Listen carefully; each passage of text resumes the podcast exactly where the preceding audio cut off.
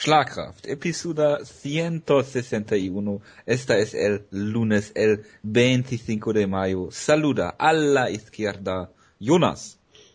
Achso, äh, Tag. Y a la derecha, Wutke. ¿Cómo estás? Eh, muy bien. Eh, ¿Y tú? Ja, muy bien. Ja, vale. Ja, wir fangen an äh, heute äh, am Pfingstmontag. Wir haben es gestern schon versucht. Ähm, leider aufgrund von technischen Problemen, die ich jetzt nicht jinxen werde, ähm, hat es leider nicht funktioniert. Wir reden heute über die UFC von Samstagnacht. Äh, wir reden über äh, Neuigkeiten aus der MMA-Welt. Der Jonas wird vielleicht, wenn er denn noch da sein sollte, über KSW reden und es wird ein UFC-Preview geben zur nächstwöchigen Show. Ich würde sagen, wir fangen direkt an mit äh, dem Main Event von UFC 187 und zwar Daniel Cormier gegen Anthony Rumble Johnson. Ja, Jonas, ähm, du redest so gerne über Eye-Pokes an äh, Anthony Johnson. Ähm, nach 10 Sekunden gab es einen und äh, da, du hast letzte Woche schon gesagt, äh, passiert den Gegnern meistens das, dass Rumble Johnson äh, wild auf sie zurennt und sie dann K.O. schlägt. Daniel Cormier konnte sich davon allerdings noch erholen. Möchtest du damit mal anfangen vielleicht? Gerne doch. Und ich war ja auch sehr erfreut, dass das im Cyber doch einige Leute aufgegriffen haben, weil es ist wirklich, es häuft sich wirklich sehr. Und er hat ihn danach auch fast ausgenockt, also hat ihn dann sehr wild zu Boden geschlagen und sah allgemein eigentlich sehr gut aus anfangs. Ja, und dann ist halt die Frage, ob er durch den, durch diesen äh, Eyepoke zu sehr rot gesehen hat und sich dann ein bisschen müde geschlagen hat, man weiß es nicht. Aber auf jeden Fall lief der Kampf ja ungefähr so, wie ich es getippt habe. Ich habe ja sogar, glaube ich, auf Cormier per Submission getippt, weil ich dachte, es wird schwierig werden für ihn. Er wird einige harte Schläge land, äh, einstecken müssen, aber irgendwann wird er es vermutlich schaffen, Rumble zu Boden zu nehmen und dann äh, ihn zu zermürben. Die Cardio von Rumble ist ja jetzt immer noch sicherlich nicht die beste und dann wird er es irgendwann ausnutzen können. Und genauso lief's ja auch. Und er hat, um das zu machen, musste Cormier einige Schläge und Tritte einstecken, die, mit denen man, glaube ich, auch auf Großwildjagd gehen könnte. Da könnte man, glaube ich, auch einen Elefanten mit erlegen, mit, mit diesen High Kicks von Rumble. Aber er hat es irgendwie überlebt. Ich weiß bis heute nicht wirklich, warum, wie, nicht wirklich wie. Aber er hat es halt geschafft. Damit auch einen Anthony Paroche zerlegen. Äh, aber sowas von, ja. Da, also der, der fällt für den Luftzug schon um, glaube ich, von Rumble. Und äh, von daher hat das dann sehr, sehr gut gemacht, diesen, diesen wunderbaren Ringerstil. Es gab ja viele Leute, die gesagt haben, so, oh, das war langweilig, was er ja gemacht hat und so. Ich sag mal so, es ist sicherlich nicht das spektakulärste, was man je gesehen hat, aber ich glaube wirklich, Cormier ist unfassbar gut darin, ähm, Gegner total zu zermürben, auch ohne jetzt so einen großen Schaden anzurichten oder ohne wahnsinnig spektakulär zu kämpfen. Ich meine, er hat keine wirklich großen Slams gezeigt, kein unfassbares Ground and Pound oder was auch immer. Größtenteils hat er wirklich einfach nur sich gegen Rumble gelehnt, hat das hat Rumble das ganze Gewicht von ihm tragen lassen, hat ihn halt immer immer wieder versucht, ihn zu Boden zu nehmen und selbst wenn das dann nicht klappt, äh, das verbraucht natürlich auch Energie. Deshalb, ich glaube, Cormier hat halt diesen, diesen Stil, dieses in den Boden äh, grinden, hat er drauf wie kein anderer im ganzen Sport. Das hat man hier, wie ich finde, sehr schön gesehen. Und am Ende war Rumble halt vollkommen fertig in Runde 2 dann. Also, das ist ja sicher auch eine große Diskussion. Hat er einfach nur beschissene Cardio oder ist Cormier einfach so gut, dass er dich so zermürben kann? Das ist sicherlich ein bisschen von beidem, würde ich mal tippen, aber letztendlich war es ein sehr unterhaltsamer Kampf, wie ich fand. Ich fand auch, dass eigentlich beide ziemlich gut aussahen. Auch Rumble hatte durchaus ziemlich gute Akzente auch.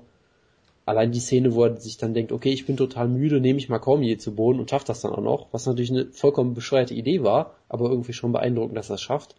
Also von daher, ich war eigentlich sehr, sehr zufrieden mit dem Kampf.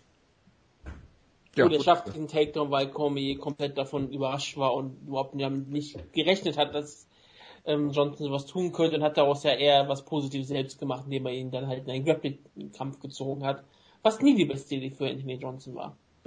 Das war, hat man in diesem Kampf auch gesehen. Es ist auch irgendwie einfach mal schön, dass gute Dinge auch mal in Mixed Martial Arts passieren. Anthony Johnson am Ende klar und deutlich verliert das war ja in der letzten Woche noch so viel schlimmer durch das extremste Whitewashing-Versuche, die ich je erlebt habe. Ich will darüber eigentlich auch nicht reden, das tue ich auch gar nicht mehr.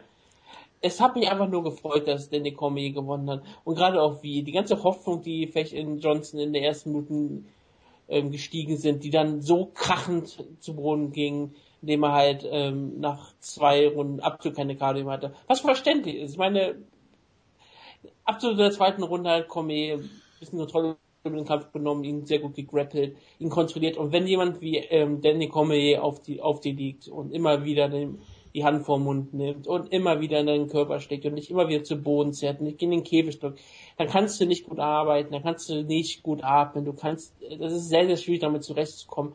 Das ist genau der Stil, in den Nick Cormier geht und Anthony Johnson hat darauf keine Antwort gefunden. Seine Karte ist sowieso nicht die beste, das war noch deswegen noch viel schlimmer. Man hat es auch schon in der ersten Runde gesehen, als er in Ecke war, dass er schon sehr, sehr ähm, aus der Puste war. In der nach der zweiten Runde habe ich gedacht, dass er den Kampf beenden wird in der in der Rundenecke. Da haben die auch wirklich nur noch äh, auf ihn eingeredet und nur noch motiviert und gehofft, dass er vielleicht nochmal einen Schlag landet. Und er, das, die Sache von Johnson ist, er ist halt so unfassbar eindimensional. Er ist halt ein Kämpfer wie aus dem Jahr 1996. Er ist kein aktueller, moderner Kämpfer. Vom ähm, sein Striking her, von seiner Athletik ist er ein moderner Kämpfer, weil er ähm, sehr guter Striker ist, sehr athletischer Striker, sehr schnell. Aber ähm, er ist halt jemand, der halt so fürchterlich eindimensional ist, dass wenn sein erster Plan nicht aufgeht, hat er keinen zweiten Plan. Sein Grappling hat sich seit jeher nicht verbessert. Ich meine, er hat einen Take nochmal geholt, aber das hat er, glaube ich, auch wirklich mehr daraus geholt. Dass ja, gut. Wrestling, und, ja, Wrestling und Grappling. Kurz, dann, ja. kannst, du, dann, kannst, ähm, dann kannst du auch sagen, was du möchtest. Es ist halt, Johnson kann mit seinen Schlägen jeden, jeden ausdauern. Er ist immer eine riesengroße Gefahr. Das habe ich auch in der dritten Runde noch gesehen, dass er noch mal ein paar Mal draufgeschlagen hat. Aber als Cormier gesehen hat, dass es keine Kondition mehr, konnte er machen, was er wollte. Und es war sehr schön. Ja, also äh, man muss da, man muss da vielleicht so ein bisschen differenzieren zwischen Wrestling und Grappling. Also äh, on top, ja, ist er sicherlich ein guter Grappler, der halt äh, da, wie zum Beispiel im Dan Hardy-Kampf, ja, wo er einfach nur auf Dan Hardy drauf, drauf liegt für drei Runden nachdem er einmal zu Boden äh, getreten hat. Äh, ich fand es auch faszinierend, dass er trotz, trotzdem, dass er stehen K.O. war, in der, in der dritten Runde noch durchaus Aktionen gezeigt hat, die auch zum Ende hätten führen können. Äh, ganz absurd fand ich den, den ersten Treffer, den er an Daniel Cormier gelandet hat. Das war ja, äh, sah ja wirklich aus wie beim, beim, beim Softball fast schon, mit dieser, mit dieser riesigen Ausholbewegung, äh, wie er das telegrafiert hat und dann trotzdem Cormier getroffen hat. Das sollte ihm auch nicht allzu oft passieren, Daniel Cormier. Äh, aber dann hat er es natürlich super gemacht. Ja, äh, Jonas hat es schon schön gesagt, sich draufgelehnt, den Kampf hässlich gemacht. Ähm, Hundekampf. Ja, absolut. Ja. Äh, und äh, ja, also äh, absolut, absolut guter Kampf von, von Cormier hier. Ähm, dann äh, hat er, hat er, ich glaube, wir müssen auch noch über die Postfight-Promo reden, in Anführungsstrichen. Äh, wolltest du da noch was zu sagen, Wutke? So was der Postfight-Promo? Ja dass er ähm, John Jones herausgefordert hat. Ja. Get dass er, shit together. Ja. Nur das. I'm waiting. Genau. Und dann ist er gegangen. Das war eigentlich ja. sehr unterhaltsam, wie ich fand. Also es ist äh, ideal. Danny Comey ist, wie gesagt, ich weiß nicht, ob er der, es ist das Beste, was der UFC passieren kann und es ist auch irgendwie das Schlechteste, was der UFC passieren kann. Es ist super, weil jetzt wird sich niemand mehr für Anthony Johnson seiner Vergangenheit erstmal interessieren, solange er weg ist. Für die UFC ist es teilweise auch schade, weil Johnson ist in der Hinsicht jemand, der ein spektakulärer Kämpfer ist, den du super in ihrer typischen Art und Weise vermarkten kannst, indem sie einfach irgendwelche Highlights zeigen, wie er Leute ausdocken ja, und gut, Jerome kannst, schreit. Ja. Und er wäre ein frisches Matchup für John Jones, während Cormier ein, ein Kämpfer ist, den du wunderbar vermarkten kannst, weil er ähm, jemand ist, der geliebt wird, der immer genau weiß, was er sagen kann und auch hier eine wunderbare Promo gehalten hat im Sinne von, das kannst du in jedes Highlight-Video stellen und damit kannst du alleine den Fight promoten. Aber er hat natürlich gegen Jones zuletzt gekämpft und das ist natürlich dann ähm, nicht gerade ähm, stark, weil der Kampf war dann doch sehr John Jones lastig. Ja, aber ich nehme an, dass sie dann halt äh, hingehen werden und werden, Gustafsson parallel aufzubauen. Er wird jetzt wahrscheinlich gegen, dann gegen Ryan Bader gestellt werden, sagen ja die meisten, ne, nachdem ja, Bader... Gustafsson oder Comi? Nein, nein, Comi. Komm hier. ich doch. Komm hier. Und Gustafsson äh, bauen sie dann parallel gegen irgendeine Pfeife auf. Äh, OSP gegen Glover Teixeira ist jetzt gebucht. Da kannst du den Sieger zum Beispiel gegen Rumble Johnson buchen. Also da sind noch einige Möglichkeiten. Und wenn angenommen äh, Cormier jetzt gut aussieht in seinen nächsten beiden Kämpfen und Jones dann zurückkommt, dann hast du natürlich wieder eine andere Basis, um den Kampf dann wieder zu promoten. Auch wenn der erste einseitig war. Ne? Ich meine, wenn sie jetzt äh, dann äh, Cerrone gegen Dos Anjos bucken, ich, ist ja auch nicht so viel anders, außer dass, dass Cerrone halt in zwei Jahren 30 Kämpfe hat, aber das ist noch was anderes. Ich, sie müssen einfach hoffen, dass die Nummer 5 in meinem Ranking Rashad Evans zurückkommt und gegen Daniel Cormier jetzt dann doch noch kämpft. Ich glaube, der wird eher im Middleweight gebraucht, aber gut, das nur nebenbei. Äh, Jonas, du wolltest bestimmt noch was sagen. Ja, ich glaube, es ist eigentlich relativ egal, dass der erste Kampf so dominant war, glaube ich sogar. Ich meine, der Kampf war ein großer Erfolg, sie haben es gut vermarktet und ich glaube, das zählt mehr als der eigentliche Kampfverlauf im Zweifelsfall. Genau, und, und, und Jones ist jetzt eine Drogenleiche. Ja, und Jones ist seitdem noch ein größerer Star geworden, behaupte ich einfach mal. Natürlich. Ähm, Cormier wird sicherlich auch nochmal einen gewissen Push kriegen, dadurch, dass er den Titel hat, dadurch, dass er wieder weiter bei Fox Sports auftritt und so weiter und so fort.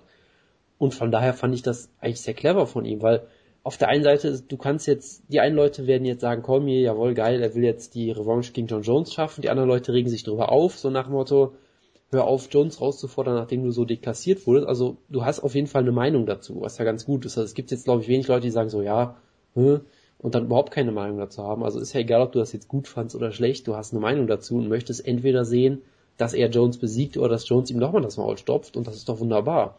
Und dann hat er dann bei der, bei der Pressekonferenz danach direkt den nächsten Kampf gebuckt, quasi, mit Ryan Bader, was ja auch wunderbar war. Da gab es auch dieses wunderbare Zitat, was hat er gesagt? Ähm, ich habe darum gebeten, mir den einfachst möglichen Kampf zu geben und das warst du und hat ihn dann quasi aus der Pressekonferenz geworfen. Also auch das war eigentlich sehr unterhaltsam und du merkst schon, dass er sich auch Mühe gibt, äh, sag ich mal, seiner Rolle als Champion gerecht zu werden und Kämpfe zu, pro, zu promoten und von daher ist das, glaube ich, für die UFC aktuell ein ziemlicher Glücksgriff. Der Lincoln ist ein ziemlicher Glücksgriff. Der weiß ganz genau, er ist 36, er hat nicht, er hat nicht so viel Zeit an der Spitze, also versucht er so viel Geld wie möglich jetzt zu machen seinen Kämpfen und die auch so gut wie möglich zu promoten. Und er hat auch das Potenzial dazu, er ist halt relativ charismatisch und er kommt halt meistens, meistens kommt er für die meisten Leute sympathisch rüber oder du magst seine Art überhaupt nicht, dann findest du ihn unsympathisch, aber nicht so, dass du seine Kämpfe nicht sehen möchtest. Es gibt ja manche äh, so Leute, die du so unsympathisch findest, dass du gar nicht kämpfen sehen möchtest. Ich glaube, Danny Cormier, wenn man ihn nicht mag, will man sehen, dass er in die Fresse bekommt. Ja. Gut.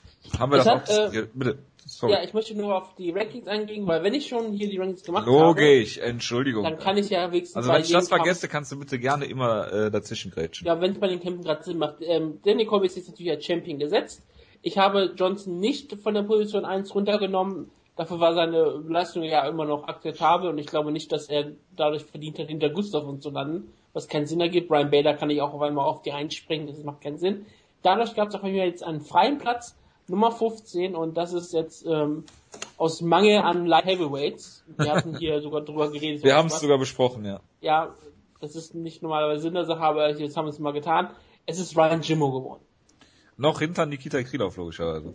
Noch hinter Nikita logischerweise, der ist Nummer 13, Ryan Jimmo ist Nummer 15 und der kämpft ja nächste Woche, um das zu bestätigen und wenn nicht, dann würde ja vielleicht sogar Franz Barbarose gerankt werden. Ganz sicher. ja, da kommen wir dann später noch zu. Gut, so viel dazu. Habt ihr noch was zum, zum Main Event oder können wir jetzt äh, äh, flawlessly zum äh, Co-Main Event übergehen? Was willst du mit Johnson machen? Mit Johnson, Rumble Johnson, hab ich gerade schon gesagt, OSB gegen Teixeira-Sieger. Ah, okay. Also relativ simpel. Ja, ja das ist, klingt, das klingt auch relativ sinnvoll. Er, er kann nicht weit fallen, dafür ist er auch zu spektakulär. Und ähm, USP ist natürlich auch kein Gegner, gegen den, ich, um den, gegen den der unangenehm werden könnte. Aber Laura Texera gegen Johnson wäre ein toller Kampf, glaube ich. Ja, das wäre auf jeden Fall spektakulär. Würde ich mal. Jimmy Manowar wäre natürlich noch super. Ne? Jimmy, na, Entschuldigung. Entschuldigung. Jimmy Manowar gegen Anthony Rumble Johnson. Oder wenn wir jetzt sagen, wir möchten jetzt Johnson vielleicht nicht so sehr ins Rampenlicht, da habe ich auch einen bestimmten Gegner für ihn. Ryan Jimmo. Nein, Nikita Krylov. oh Gott. äh. schon befürchtet. Ja, ich meine, das, das, das gibt Sinn, falls du sonst so ein bisschen aus, aus dem äh, öffentlichen Auge nehmen kannst, kannst du das sehr gut bucken. Ja, ist in meinem, äh, in meinem sehr öffentlichen Auge schon ja, oder, ja. oder noch ein anderer Kampf. Er hat ja auch schon eine Legende in äh, Little Nock besiegt. Er könnte ja auch gegen Shogun Uhr mal kämpfen. oh, Schwein. Da, da geht Jonas aber fliegen. Da wird er den Stell dir das mal vor. Shogun Uhr gegen Anthony Ich Johnson. möchte mir das nicht vorstellen. Was macht eigentlich James Tuhuna? Ach ja, das ist Middleweight. aber Shogun Uhr braucht einen Kampf. Du hast Jonas gerade mental gebrochen. Er ist Top 10. Es wäre absolut verständlich.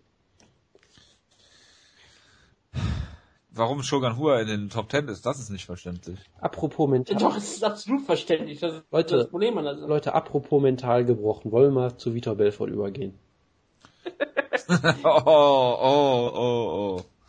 Ich werde, jetzt erstmal, ich werde gleich erstmal widerlegen, warum Shogun Hua nicht in die Top 10 gehört. Äh, ja, können wir gerne machen. Chris Whiteman gegen Vitor Belfort und ja, es ist passiert. Der Kampf hat ist endlich äh, hat endlich stattgefunden und es gab äh, Jonas hat sich letzte Woche nach der Ausgabe, nee, oder war es Wutke? Äh, einer von euch beiden hat doch geschrieben, wir haben nicht über den Old Vitor geredet. Ich. Logischerweise. Ähm, ja, also Vitor sah ziemlich alt aus, aber er hatte er hatte seinen Moment, ja, dieses Ja, aber der alte Vitor ist nicht der alte Vitor. Ich verstehe schon, was du mit Vintage Vitor meinst, wahrscheinlich, ne? Ähm, er hatte diesen Moment, ja, es ist, es, dieses nach vorne rennen in den Käfig, äh, Whiteman läuft rückwärts in den Käfig, hervorragend. Ähm, es war also ein Moment, den äh, Kenny Florian würde Blitz dazu sagen, vermutlich. Joe Rogan hat es, glaube ich, mit, mit äh, Vitor Belfort gegen Wanderlei Silver verglichen. Das ist natürlich noch eine andere. Das ist der einzige Moment, wo sowas passiert ist. Noch ein anderes Extrem, ja, natürlich.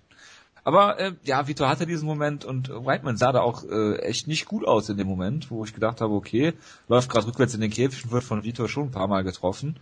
Ähm, das ist das und äh, ja, ähm, äh, Chris Whiteman hat sich natürlich schnell erholt, wie ich, wie ich mir das äh, erwünscht hätte. Es gab einen Takedown und dann war der Kampf im Prinzip vorbei.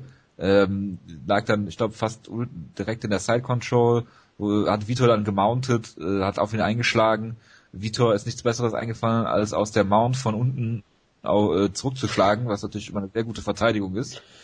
Äh, ja, und, sein, und, ja. Und, und, seinen Rücken aufzugeben, was auch eine super Idee ist. Genau, und klar, äh, ich meine, als Ringer, Vitor Belfort gibt natürlich seinen Rücken auf. Und ja, äh, der Kampf war ungefähr äh, gefühlte halbe Minute zu lang, weil die Schläge äh, schon relativ heftig waren und unbeantwortet von Vitor. Es gab schöne Elbows, ich mag das ja immer gerne, wenn wenn Leute da nicht immer, ich glaube, bei Andrei Alowski war das sehr hervorragend, der äh, Travis Brown am Käfig gestellt hat und zehnmal in die Deckung geschlagen hat. Das macht äh, das macht Chris Whiteman nicht. Ja, der zeigt auch mal Elbows und und äh, Hammer Fists und äh, es war sehr sehr beeindruckend. Hat in drei Minuten Vito besiegt und äh, ja, das ist so meine Stellungnahme zu dem Kampf. Und ich liebe Chris Whiteman. Ja, also nach diesem Kampf habe ich nur gesagt, äh, habe ich nur gesagt, was ist Chris Whiteman eigentlich für ein Monster? Denn das ist eigentlich nicht anders ähm, zu beschreiben. Eigentlich ist es ziemlich lustig. Der, der Kampf erinnerte so, ja, so ein bisschen wie eine extremere Form von ähm, Cormier und Johnson, von jemandem, die, die beide zwei starke Vorwärtskämpfer sind, die, wenn sie Probleme bekommen, dann doch auf einmal schnell einbrechen. Und das hat Whiteman hier dann mit Vito Belfort auch getan. Das war ziemlich hart. Ich meine, als er getroffen wurde, hat er immer noch relativ gut reagiert, hat viele Schläge noch ausgewichen und gekontert oder versucht zu kontern, nicht wirklich geschafft. Er hat sich eine Wunde zugefügt. Aber ich habe immer gesagt, für mich ist ein Champion jemand, der unter Stresssituationen das Beste macht und daraus nicht sofort aufgibt. Denn wenn du einen Ausweg gesucht hättest, wenn du gebrochen worden wärst, hättest du in dieser Situation nicht einfach fallen lassen können, ein Ringgeschäft wäre eingestritten, du wärst aus dem Kampf rausgegangen. Ja, und hättest und, noch zehn Schläge ohne, unnötig kassiert, weil es ein Championship-Kampf war. Ja gut, okay, das stimmt natürlich. Aber du hättest einen Ausweg gesucht, der Ringrechte hätte dir sofort den Ausweg gegeben. Und es wäre keine Schande gewesen. Sofort zu spät den Ausweg gegeben, ja. Genau. Das ist klar, aber alle hätten, ja, keiner hätte dich eine Schande gerufen, oder weniger. Alle hätten gesagt, Old Vito ist back und alles wäre für viele Leute sehr schön gewesen. Ähm, hier Chris Whiteman hat aber weitergekämpft, hat das Beste draus gemacht und hat ähm, Vito Belfort zu Bogen genommen. Und wieder Belfort ist es kein absolut schlechter Grappler. Wir mussten dann nur mal John Jones fragen, wie das so ist. Und John Jones hat ja auch dann gesagt, ich tappe nicht und hat dann den Kampf gewonnen, dadurch Vitor Belfort gebrochen. Chris Whiteman hat einfach die Kontrolle am Boden übernommen, hat da äh, Vitor Belfort komplett deklassiert. Und das war so ein so eine Dominanz, das hätte ich nie im Leben erwartet. Dass er äh, Vitor Belfort da am Boden so deklassiert. Ich habe ich hab gesagt, der Vorteil von Vitor Belfort, äh, vom Whiteman wird am Boden sein, seine Grappling ist noch einiges besser, aber das ist so ein Quantensprung, das hätte ich jetzt nicht gedacht und was er mit ihm getan hat, war aber du hast unglaublich. Es, du hast es doch in der letzten Ausgabe direkt äh, vorhergesagt mit deinem wunderbaren Einschlagen, Einschlagen, Einschlagen-Meme. Das hat doch perfekt Ja, hat er ja dann noch, hat das auch wunderbar gemacht, hat mich auch sehr, sehr gefreut und wie gesagt, ähm, es war klar, dass Vitor Belfort nicht viele Chancen hat. Diese Chance hätte er sogar fast genutzt im Center, aber Belfort hat gesagt, er ist ein Champion, nimmt ihn zu Boden und deklassiert ihn. Das hat mich einfach nur gefreut. Es war ein perfektes Ende. Chris Whiteman hatte dann am Ende nur Probleme mit der amerikanischen Flagge gehabt, das war das einzige, womit er an diesen Abend Probleme Du hast jetzt mit der amerikanischen Sprache. er kommt aus Jersey, er spricht nicht wirklich ähm, Englisch. Ich dachte, er kommt aus New York. Ungefähr gleich. Ja. Jonas. Ja, das, die meisten das habt ihr ja schon gesagt. Also es war irgendwie ein sehr typischer Vitor-Kampf, in dem Sinne, dass er anfangs auf einmal unfassbar gut aussah, in einer Art und Weise, die man niemals erwartet hätte. Und du denkst schon, oh mein Gott, schafft Vitor ernsthaft den Titel zu gewinnen? Und dann wird er einmal zu Boden genommen, ja gut, Kampf vorbei. Und du wusstest auch sofort, dass der Kampf vorbei ist. Das war vollkommen klar, glaube ich, für alle Beteiligten. Und ja, also im, im Prinzip äh, lief es wirklich so ein bisschen ähnlich wie der Main Event und man kann auch da Rumble und äh, Vitor Belfort eigentlich sehr gut vergleichen. Also ich glaube, Rumble hat noch nie einen Kampf gewonnen, in dem er sich zurückkämpfen musste. Und ich glaube, der einzige Kampf, den Vitor gewonnen hat, jemals, in dem er sich zurückkämpfen musste, war gegen Anthony Johnson. Also das passt irgendwie alles sehr, sehr schön. Und ja, Whiteman im Stand sah teilweise schon ein bisschen komisch aus, fand ich in dem Kampf, aber es kann ja mal passieren. Vitor ist ja auch sehr erfahren und sehr gut und hat das dann am Boden. Hat der Schillerfäuste. Genau, auch in seinem hohen Alter. Hat auch nicht mehr gekickt auf einmal, das war auch interessant. Ja, und dann am Boden hat er es natürlich wunderbar gemacht. Also man wusste ja schon, dass er ein sehr guter Grappler ist, aber äh, die Art und Weise, wie schnell er sich da diese Position geholt hat und die, das brutale Ground and Pound, das war, fand ich nochmal eine etwas neue Dimension.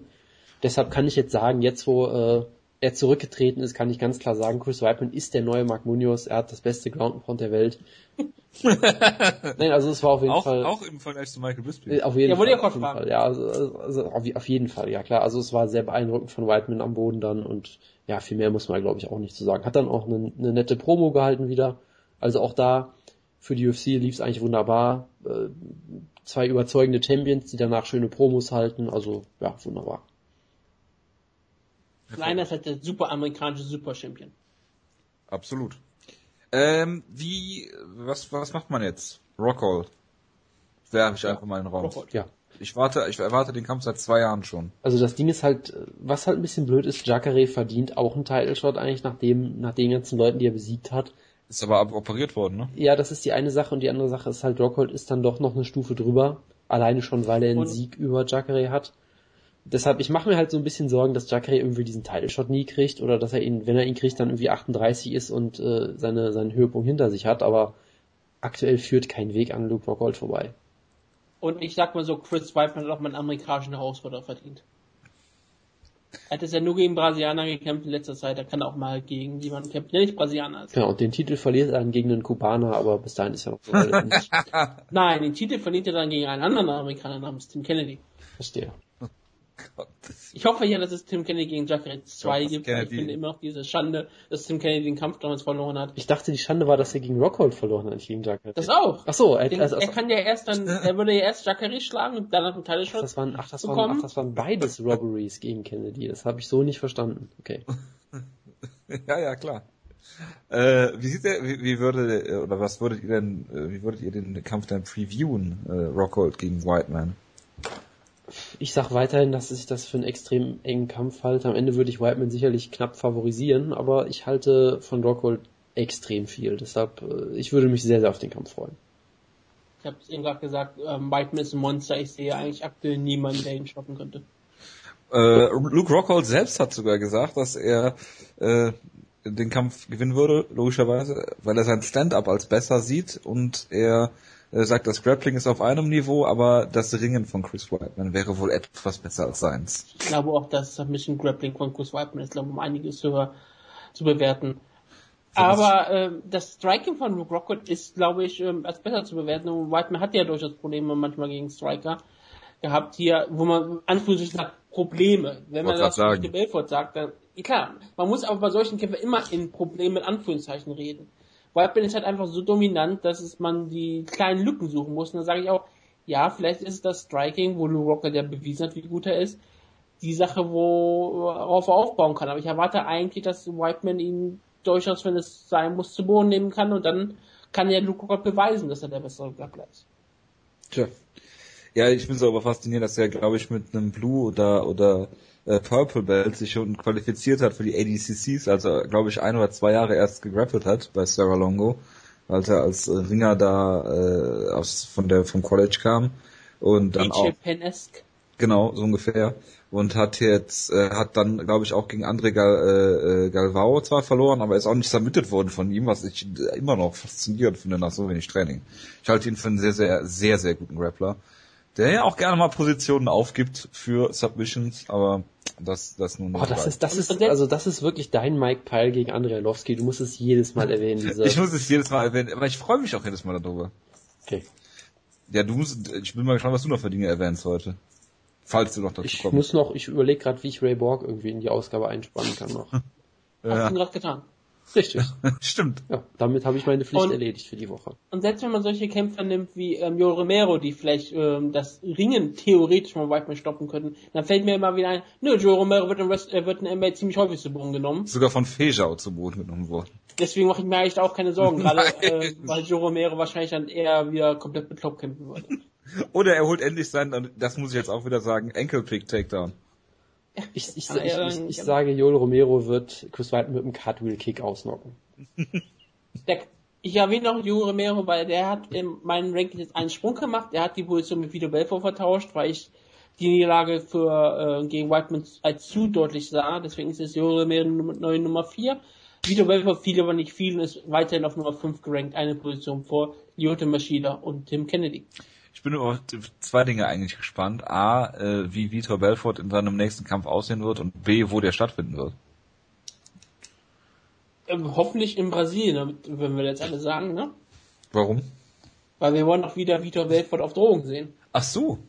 Ja klar. Aber er war doch, er war doch auch in diesem Kampf auf Drogen. Ja, natürlich. Nein, natürlich nicht. natürlich nicht. Ich würde jetzt, ganz ehrlich, wenn, ich, wenn ihr mich fragt, wen würde ich jetzt gerne gegen Vitor Belfort sehen, sage ich ganz einfach Tim Kennedy. Ja, warum auch nicht? Das, das würden wir alle gerne sehen. Das ist ein Topkampf für Jonas. Ich, für wen würdest du denn da routen, Jonas? Für den äh, amerikanischen Held, der sicherlich drogenfrei ist, oder bei den Ich würde darauf hoffen, dass Shirley Carter als Ref eingesetzt wird und es einen Double Knockout gibt. Ja, absolut. Tim Kennedy wird nicht ausgenockt. Nein. Nein, absolut nicht. Außer gegen Jolo Romero. Das ist ja nie wirklich stattgefunden. Die, der, Tim, Tim Kennedy hat den Kampf ja eigentlich per TKO gewonnen. Ja, natürlich. Ja, apropos per TKO gewinnen. oh Gott. Danke, du bist ein Stichwortgeber, Jonas. Bitteschön. Donald Cerrone gegen äh, John McDessie äh, war ungefähr so, wie wir es uns vor, äh, vorgestellt haben. Äh, der Kampf äh, ist äh, zu 100% im Stand, hat zu 100% im Stand stattgefunden, auch wenn Cerrone da hätte einfach zu Boden nehmen können. Hat er natürlich nicht gemacht, ist halt Cowboy. Ähm, und hat, ich glaube, ich weiß nicht, ob es jetzt offiziell bestätigt ist, er hat John McDessie dann irgendwann äh, das, den Kiefer gebrochen. Ähm, was sehr, sehr bezeichnend war. Also du hast gesehen, McDessie hat zwar äh, hin und wieder den einen oder anderen Leckkick gezeigt, den einen oder anderen Schlag gelandet, ähm, weil man weiß von Cerrone, dass er nicht die beste Deckung hat und daran würde ich äh, auch gegen äh, Dos Anjos durchaus arbeiten, weil sonst geht er da wieder mit wehenden Faden unter. Aber es war natürlich eine tolle Leistung. Cerrone hat hier mit seinen Leckkicks, mit seinem wunderbaren Muay Thai, was er immer zeigt, äh, von vorne bis hinten John McDessie äh, die Grenzen aufgezeigt und hier dann auch äh, gewonnen. Wie gesagt, am Ende gab es diesen High Kick, dann ist äh, McDessie rückwärts gelaufen, hat einen Timeout gecallt und äh, der Kampf war dann zu Ende äh, weil er sich halt den Kiefer gebrochen hat. Also ich fand das schon extrem beeindruckend, dass ihm da der Kiefer gebrochen wird und er ganz ruhig da steht und sagt, ja, Moment, kurz Timeout, statt irgendwie schreiend zu Boden zu fallen oder so. Das, das fand ich irgendwie eine sehr absurde Szene. Und generell, also ja, und dein, Lieblings, dein Lieblingsrap war ja auch am Start, Jason Herzog. Absolut, ja. Und McDessie hat sich, finde ich, eigentlich wirklich nicht schlecht geschlagen, weil natürlich konnte er Cerrone nicht outstriken. Das war auch vollkommen klar. Der ist auch irgendwie halb so groß ungefähr. Aber ich finde, er hat durchaus solide mitgehalten, paar, paar ordentliche Strikes auch landen können und vor allem auch sehr viel eingesteckt. Also mehrere clean Headkicks auch äh, eingesteckt, ein paar Elbows, ein paar Knees. Also er hat wirklich äh, hart gekämpft und am Ende hat es halt nicht gereicht. Und ich finde da, die Leistung von ihm muss man auf jeden Fall respektieren. Und Cerrone hat halt das gemacht, was er immer macht. Er könnte den Kampf vielleicht zu Boden nehmen, will es natürlich nicht machen. Ähm, er hat ja, glaube ich, auch gesagt, dass er sehr viele Verletzungsprobleme hatte, also vielleicht auch nicht 100% fit war oder sowas, aber er sah wie immer ziemlich gut aus. Und hatte wieder defensiv ein paar Schwächen, das ist jetzt nichts Neues, aber jetzt auch nichts, nichts Schlimmes in dem Kampf. Du wirst halt getroffen, wenn du so einen offenen Stil hast und so aktiv bist, das passiert halt.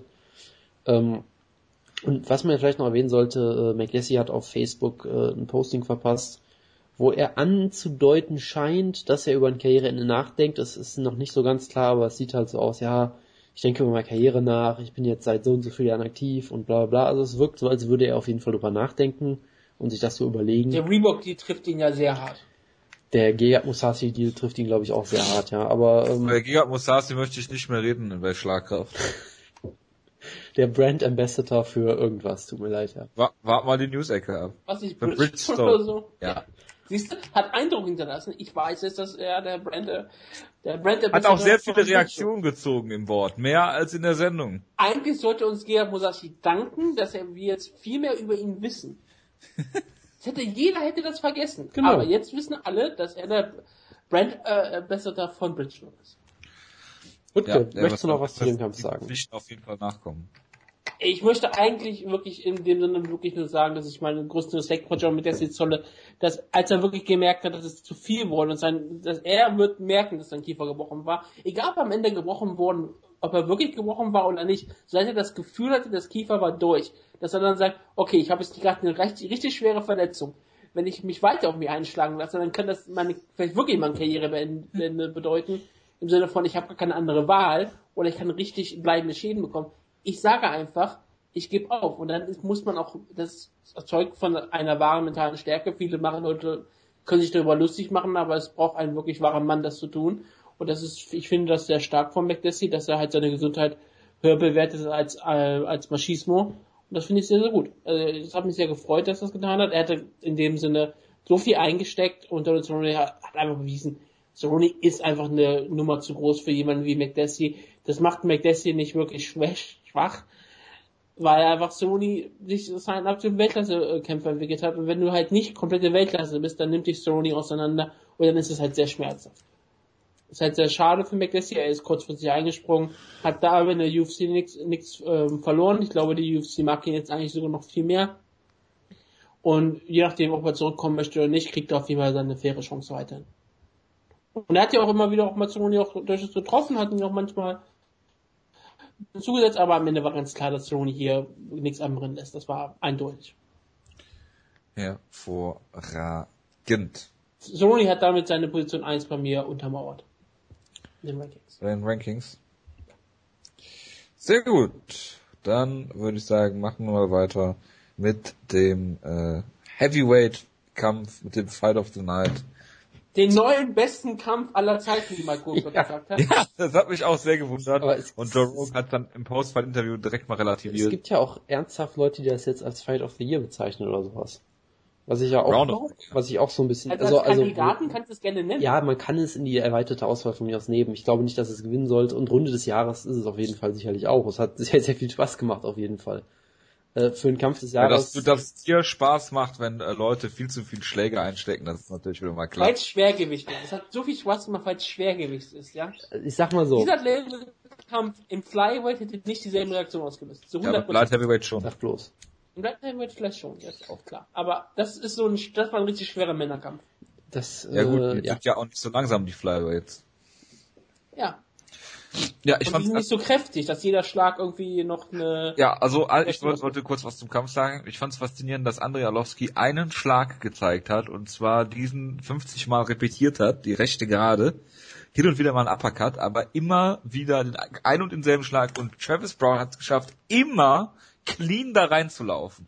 Wie man sowas schafft, ist mir ein absolutes Rätsel. Ach, naja, also er hat es, finde ich, eigentlich so relativ gut variiert. Ich meine, er hat auch eine ah, äh, ja. ne rechte Overhand Backfist. immer wieder versucht. Und natürlich, was ich noch erwähnen möchte, der beste Strike, den ich hier gesehen habe, die Standing Backfist. Einfach ohne Spin, ihm einfach so eine Watschen verpasst. Das war Chris Whiteman. Ich habe ich hab da seitdem ein Video zu gesehen von, äh, wie heißt der, Jack Slack, der das auch erklärt hat, dass das auch eine vollkommen legitime Technik ist, äh, aus dem Oldschool-Boxen, die irgendwie das Tattoo hieß oder so, die dann irgendwann verboten wurde. Äh, aber ja, das von, meinen, äh, von, von so Hasbro Actionfiguren, die können auch manchmal so einen Schlag machen. Ja, also das ist, das ist scheinbar eine wirklich vollkommen legitime Technik, auch die man auch durchaus äh, sehr effektiv einsetzen kann, wie Alowski hier auch gezeigt hat, aber er hat ihn damit zweimal gerockt. Und generell hat der Travis Brown ja eigentlich mit jedem Schlag so ungefähr gerockt. Aber Brown ist halt unfassbar hart im Leben und hat sich durch das Oktagon, äh, ist da durch das Oktagon getaumelt immer weiter. Brown hat einen Bart. Ja, er hat auf jeden Fall einen sehr großen Bart, äh, einen Kimbo-esken Bart fast schon. Und dann hat er halt einmal diesen Schlag gelandet, wo Alowski dann auf einmal umfällt. Man dachte schon irgendwie, okay, das war's wieder. Alowskis Kinn ist doch wieder kaputt. Aber er hat es dann doch nochmal zurückgeschafft. Hat dann den Kampf gefinisht. Ja, aber auch, auch nur weil Brown so vollkommen kaputt ja, er keine ist, Kontrolle er ist, über Arlovski halten Genau, er wollte nachschlagen und ist dabei mehr oder weniger umgefallen, glaube ich. Ja. Und äh, noch einen tollen Schlag müssen wir noch erwähnen von Arlovski, nämlich die Standing Hammer Fist auf den Hinterkopf, die fand ich auch absolut hervorragend. er hat ihn, glaube ich, zwei, drei Mal auf den, auf den Hinterkopf geschlagen, wo ich dachte, Alter, da könnten Ringrichter auch das, dazwischen gehen. Das hat mich, das hat mich äh, sehr an äh, Jack Kongo erinnert, in seiner besten Ich meine, wenn wir... Ja, sowieso, da kam sie an Jack Kongo und Pat Berry erinnert, nur dass Jack Kongo den Kampf damals noch gewonnen hat. Ja, aber also ich, äh, man hätte den Kampf schon abbrechen müssen, bevor Brown den Schlag gelandet hat, und zwar hundertmal. So, bleibe ich dabei. Und ich fand das Striking von Andrei Arlovski immer noch eindimensional. So, bitte. Wie auch immer. Ich, ich bin ja schon froh. Du bist mir ja ans Wort gefallen und ich konnte ja nicht mehr zu Ende ich bin ja, Ich bin ja schon sehr froh, dass wir bei der Show wenn wir schon über Schläge auf den Nacken reden müssen, dann, dass wir es immerhin nicht bei Vitor Belfort tun, der mit Schlägen auf den Nacken Titel gewonnen hat oder so. Das war ja jahrelang auch so sein Finishing-Move immer. Also, wie gesagt, ich fand das hervorragend, was Oski hier gemacht hat. Es war auf jeden Fall sehr unterhaltsam, der Kampf. Und wir haben ja letzte, letztes Mal gesagt, dass äh, der, der Abfall von Orlovski, sein Kinn, dass das alles ein bisschen übertrieben vielleicht war oder ein bisschen besser in letzter Zeit aussah als wie gehabt selbst damals konntest du ja die ganze Siegesserie von ihm auch wieder schlecht drehen, indem du gesagt hast, ja gut, er hat irgendwie Leute besiegt, die keiner wirklich kennt. Ähm, dann hat er halt Brandon Schaub besiegt in diesem furchtbaren Kampf, den die meisten Leute für Schaub gescored haben und hat halt Bigfoot, ich nicht. Bigfoot ausgenockt, der halb tot war. Aber hey, er hat Travis Brown ausgenockt und äh, jetzt kann man ihn das auf jeden Fall nicht mehr wegnehmen. Es gab natürlich noch die schöne Story, dass er sich irgendwie war das in der Woche des Kampfes, hat er sich irgendwie verletzt am, am Bein irgendwie und hat dann. Ja, er hat sich den Calf gerissen, also einen, den Wadenmuskel, was auch immer das sein mag. Was ich immer noch hoch bedenklich finde, dass alle das wissen und er trotzdem kämpfen Ja, darf. es wurde halt wieder erklärt, so, ähm, Dana White hat das, glaube ich, erklärt. Ja, der konnte quasi überhaupt nicht laufen und hat dann halt quasi für die Kommission so ein bisschen die Show gemacht, dass er die Zähne zusammenbeißt, äh, damit die... Macht man keine Röntgenaufnahmen, CT-Aufnahmen, irgendwas? Ich hab ich Dana White sich auch über Manny Pacquiao aufgeregt und seine Verletzung? Ja, aber hier ist das ja was anderes, weil Orlovsky gewonnen hat. Ah, ah ja, Entschuldigung. Also, also wenn Pacquiao das macht, ist das ja Betrug, aber hier ist es äh, für die für die Fans opfert er sich auf. Also es war rundherum eigentlich eine hervorragende Story. Alowski war auch, glaube ich, ziemlich fertig. Ich habe von seinem Postfeld-Interview ehrlich gesagt kein Wort verstanden, aber ähm, ich auch nicht. Es war ein sehr, sehr unterhaltsam. Er lebt ja nur seit ungefähr 35 Jahren in Amerika. ja, aber eigentlich kann der ja Englisch. Ja ich vermute, dass er sehr erschöpft war nach dem Kampf. Dass er mit so einer schweren Verletzung ja, klar, und ungefähr 700 Schläge in einer Runde zeigt, dass äh, er hat ja sogar irgendwie, irgendwie, er hat ja irgendwo sogar ein Zitat, dass er äh, überlegt hat, in der Runde einfach aufzugeben, weil er zu müde war, um weiterzukämpfen, glaube ich. Und die dann am Ende ja, doch noch ausgenockt hat. Von daher sei ihm das mal verziehen. Ja. Never ähm, fucking say you're sorry, hat Travis Brown zu ihm gesagt. Das hat man auch schon gehört. Sie sind ja beste Brüder gewesen, sie kennen sich seit langer Zeit, sie wollten sich nur umarmen und küssen nach dem Kampf. Das war schon sehr, sehr schön und dramatisch. Aber du hast ja auf eine Sache ganz angesprochen, dass der Kampf mehrfach hätte abgebrochen werden müssen. Das Problem der Sache ist natürlich wirklich, wenn ein Kämpfer nie zu Boden geht, dann ist es immer etwas schwierig für manchen Ringrichter. Und Manche werden ja sogar ja, das liegt aber am Ringrichtertum. Ich, ich, ich sage nicht, ich sag nicht, dass du hier falsch liegst. ja, ja, ich weiß. Ich sag nur, dass ich das Manche Leute werden ja sogar das Argument machen, aber du hast doch gesehen, Terrence Brown hat da doch einen richtigen starken, der hätte den Kampf vielleicht sogar gewonnen. Der hätte ja. der Ringrichter alles richtig Natürlich. Gemacht. Wer weiß, ob er dann nochmal zurückgekommen wäre, nachdem er K.O. gewesen wäre. Also, richtig. Das ist für mich ein, ein Nullargument. Der Kämpfe müssen so lange gehen, bis der Kämpfer tot ist. Ja. Er könnte ja jederzeit noch zurückkommen. Ja. Nein, aber ähm, um ehrlich zu sein, es war auch wirklich ein bisschen schwierig und es war teilweise wirklich hart anzusehen, wie manchmal Terrence Brown da stand und überhaupt nicht stehen konnte. Wenn davon immer weiter gingen die Beine auseinander, die Beine wackelten ohne Ende, schlackerte und er musste sich immer noch wehren auf den Einschlagen. Überraschend hat das auch relativ schlau gemacht, teilweise. Häufig hat er sehr viel auf die Deckung geschlagen, aber hat immer wieder mal abgelassen, geguckt, was Terrence Brown macht, ob Terrence Brown vielleicht so voneinander zu Boden fällt. Und als er dann merkte, okay, Brown ist immer noch angeschlagen, ging er wieder hin und her, hinterher. Er hat nicht abgelassen und hat versucht, den Kampf zu finishen, hat es am Ende auch geschafft und äh, hat, das hat mich absolut beeindruckt. Wir haben darüber geredet, dass äh, sein Kind vielleicht nicht das Schlimmste ist. Und er hat ja auch den Schlag überlegt von äh, Travis Brown. Manche Leute werden davon auch K.O. gegangen. Und klar, vielleicht wurde er auch, hat er die Sache auch nur überlebt, weil halt Travis Brown, wie gesagt, die Kontrolle über den Gegner nicht mehr halten konnte und selbst einfach mehr oder weniger von der runtergefallen ist, weil er halt einfach selbst K.O. war. Aber wenn es, äh, es ist das, was zählt, dass Andrelowski hier die klare Nummer drei im Heavyweight hier mehr oder weniger auseinandergenommen hat. Er hat ihn vier Minuten, vier Minuten lang im gegen den Käfig geschlagen und hat hier eine tolle äh, Leistung abgeliefert. Und viele Leute schreien jetzt danach, dass er sofort den Teilstock bekommen soll. Und äh, das ist so eine Leistung, wo jetzt Stipe Miocic wirklich ein bisschen blöd vorkommen muss. Am besten wäre natürlich wirklich noch so gegen Miocic, das wäre das Schlauste, was die UFC machen kann. Oder gegen JDS. Oder gegen, ja, aber du willst ja nicht, dass ähm, Arlovski vielleicht verliert. Du willst jetzt, du willst ja einen frischen Gegner für äh, Verdum oder für äh, ja, aber Velasquez. Du willst ihn nicht gegen JDS stellen. Äh, Kane ist doch eh wieder verletzt. Ja, natürlich ist Kane wieder verletzt. Der Kampf wird eh nicht stattfinden ja. gegen Verdun. Und ich sag mal so, würde der Kampf, wenn, der, wenn jetzt kein Velasquez äh, verletzt ist, dann springt äh, Andrelowski ein, falls es sein Bein zulässt. Und nicht Stipe Miosic. Das ist wohl wahr. Und da bin ich mir 100% sicher. Ich habe ja gleich schon meine Heavyweight-Rankings vorzulesen. Das ist, das machen wir nach der ähm, Show. Nach der Show, ja. Nach der Show, nach, nach dieser Show. Show. Nach der Show machen wir das. Ja, ja, nicht, nicht die dieser Sendung. off-air vor. Uns ja, nicht, nicht die Sendung, nach dieser Show. Ja, ja ich verstehe schon, ja, ja. Ja, klar. Bei mir hat sich das bei den Rankings auch niedergeschlagen, dass jetzt einfach nur ähm, Alowski und Brown die Position getauscht hat. Miosic bleibt da mit Nummer drei. Es ist ein bisschen schwierig. Alowski, Alowski hat einfach nicht so, es ist für mich immer noch schwierig, Alowski höher zu ranken. Du kannst Alowski auch ohne Pony auf die drei tun. Vor Miosic, aber mache ich nicht ich würde die beiden jetzt, wie gesagt, gerne gegeneinander sehen, um den ähm, wirklichen Herausforderer äh, herauszukämpfen. Gut. Jonas, bist du noch da? Sicher. Hervorragend. Ja, so sicher ist das nicht. Das, also, ist wirklich nicht sicher. Das stimmt allerdings auch, ja.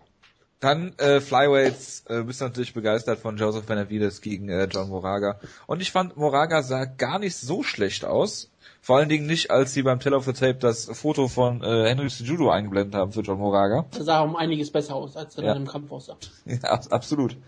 Ähm, also in der ersten Runde fand ich, dass äh, Benavides noch gut, äh, äh, also noch gut, was heißt noch gut, er war ja den ganzen Kampf über gut.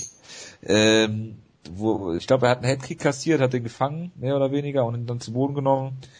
Ähm, wobei Moraga auch gutes defensives Scrapping gezeigt hat, sogar ein Belly to Belly in der ersten Runde, glaube ich. Und in der zweiten Runde dann sehr gut zurückkam Moraga, wo ich mich gewundert habe, hat einen guten Rhythmus gefunden auf einmal, ähm, gab gute, gute Kicks von ihm, Leg Kicks, Body Kicks und so weiter. Und dann gab es Mitte der zweiten Runde einen Takedown von Benavides, hatte wieder volle Kontrolle und in der letzten Runde fing es mit so einem Slugfest an, dann hat Benavides wieder einen Takedown geholt und den von oben kontrolliert.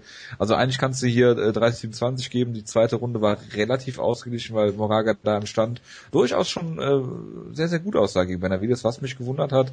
Immer gut verteilt das gesehen, dass Benavides in allen Belangen so ein kleines Stückchen besser war, außer vielleicht bei den Kicks im Striking war er schon gut aus. Aber sobald da irgendwie Gefahr bestand, hat er das Ring durchgebracht und äh, ja, 3027 äh, Benavides. Ja, also ich war wirklich erstaunt, wie viel der eingesteckt hat im Stand und wie wild der Kampf da wurde. Weil das ist die eine Sache, die du Benavides immer so ein bisschen vorwerfen kannst, was Mighty Mouse im zweiten Kampf vielleicht auch sehr gut ausgenutzt hat. Benavides ist im Prinzip ein Brawler. So, der ist auch selbst fürs Flyweight eigentlich nicht besonders groß und er will halt wild schwingen, wilder Haken schwingen und nach vorne rennen. Schon immer Leonard Garcia sein.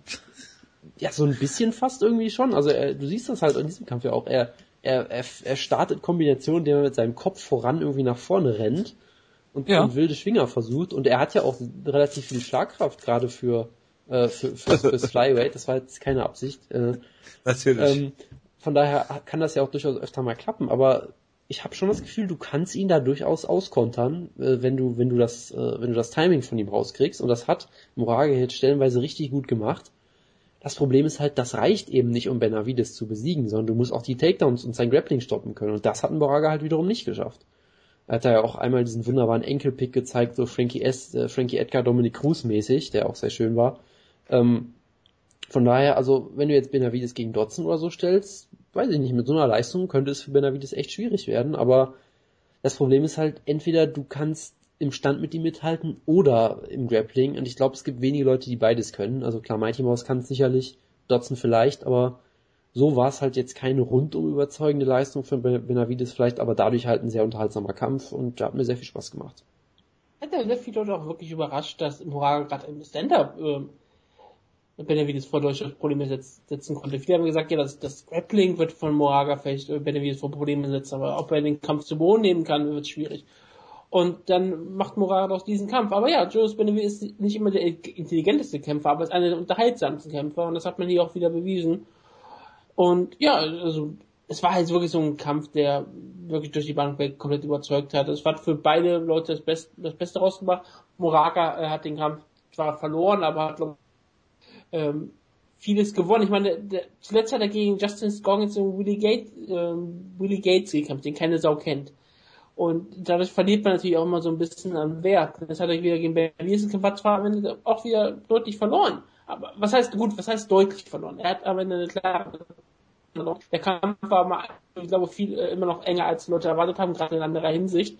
Und ich glaube, er hat sich da wieder seinen Platz zementiert, den er durchaus hat. Ich meine, er ist bei mir äh, Nummer 10, glaube ich. Warte, ganz kurz, das gucke ich kurz nach. Er ist bei mir in die 10, ist äh, Mikowski, er ist bei mir Nummer 6. Und ich, ich, ich konnte ihn jetzt auch nicht mit der Niederlage schlechter bewerten, weil ich dachte, der hat hier so eine gute Leistung eigentlich abgeliefert, der kann für seine Niederlage nicht bestraft werden. Und wir werden, werden mal sehen. Ich meine, Judo kämpft ja jetzt bald und dann wird er vielleicht da abrutschen, aber Moraga hat sich hier kommentiert als ein guter Kämpfer. Es reicht nicht, glaube ich, für die Top-Leute, aber alles, was da drunter ist, wird er wahrscheinlich weiterhin besiegen. Ja, wohl wahr. Wie fanden wir die Maincard? Also ich fand die Maincard ganz hervorragend, muss ich wirklich sagen. Also es gab, jeder Kampf war interessant, auch im Vorhinein, so vom Sportlichen her und dann war eigentlich auch jeder Kampf wirklich unterhaltsam. Also wunderbare Card.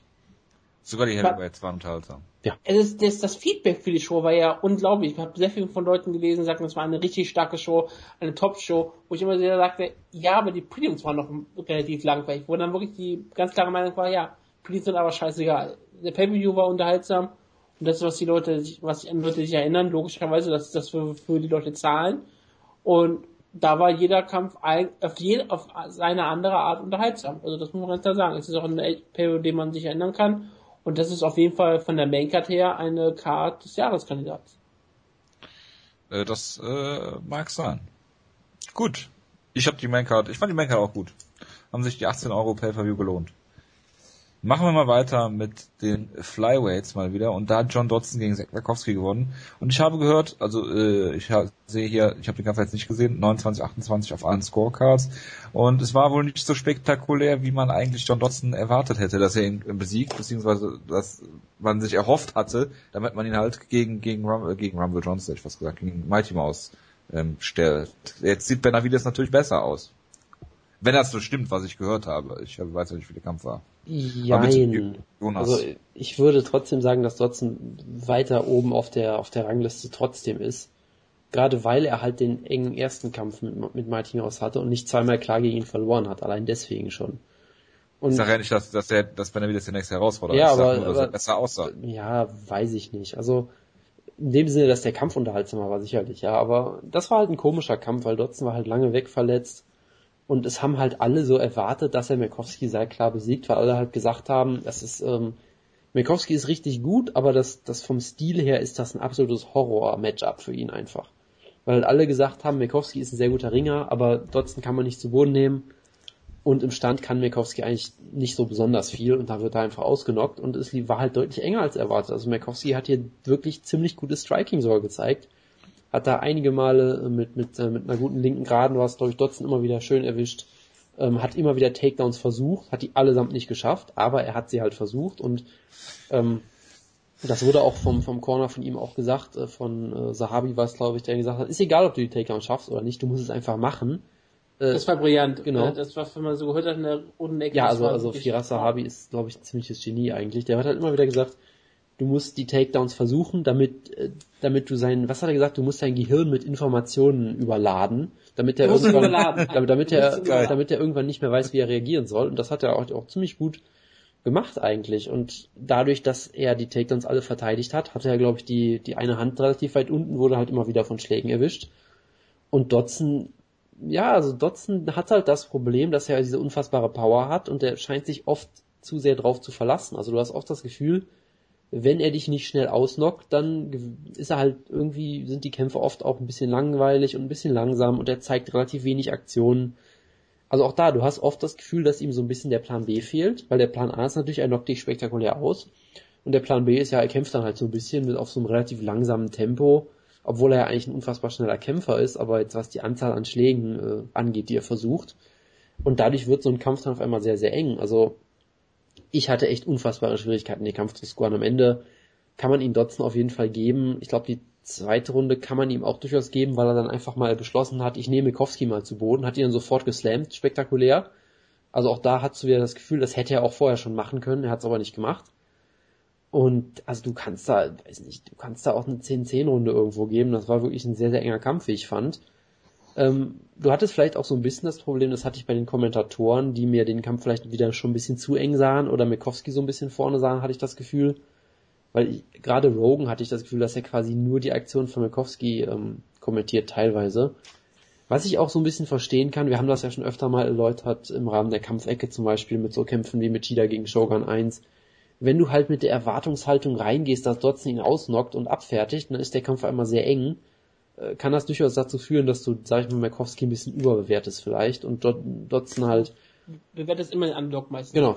besser. Das ist halt das Ding. Also letztendlich sage ich, Dotson hat von mir aus auch zurecht gewonnen, aber trotzdem hatte ich das Gefühl in dem Kampf, dass Mikowski eigentlich das Beste rausgeholt hat, mehr oder weniger, und wirklich einen sehr guten Kampf abgeliefert hat und Dotson irgendwie unter den Erwartungen blieb. Also von daher, der Kampf war halt jetzt nicht spektakulär. Ich fand ihn trotzdem unter all diesen Gesichtspunkten und weil ich beide Kämpfer sehr gerne mag, auch trotzdem sehr interessant. Ähm, und am Ende mit der Decision kann man auf jeden Fall in Ordnung gehen. So wird Dotson sicherlich nicht den Titel gewinnen, aber eigentlich muss man ihm Title Shot geben bald, weil es ja. gibt halt niemanden anderes. Bitte. So wird er vielleicht den Titel nicht gewinnen, aber hat ja auf jeden Fall seinen Title Shot verdient, weil was willst du anderes tun?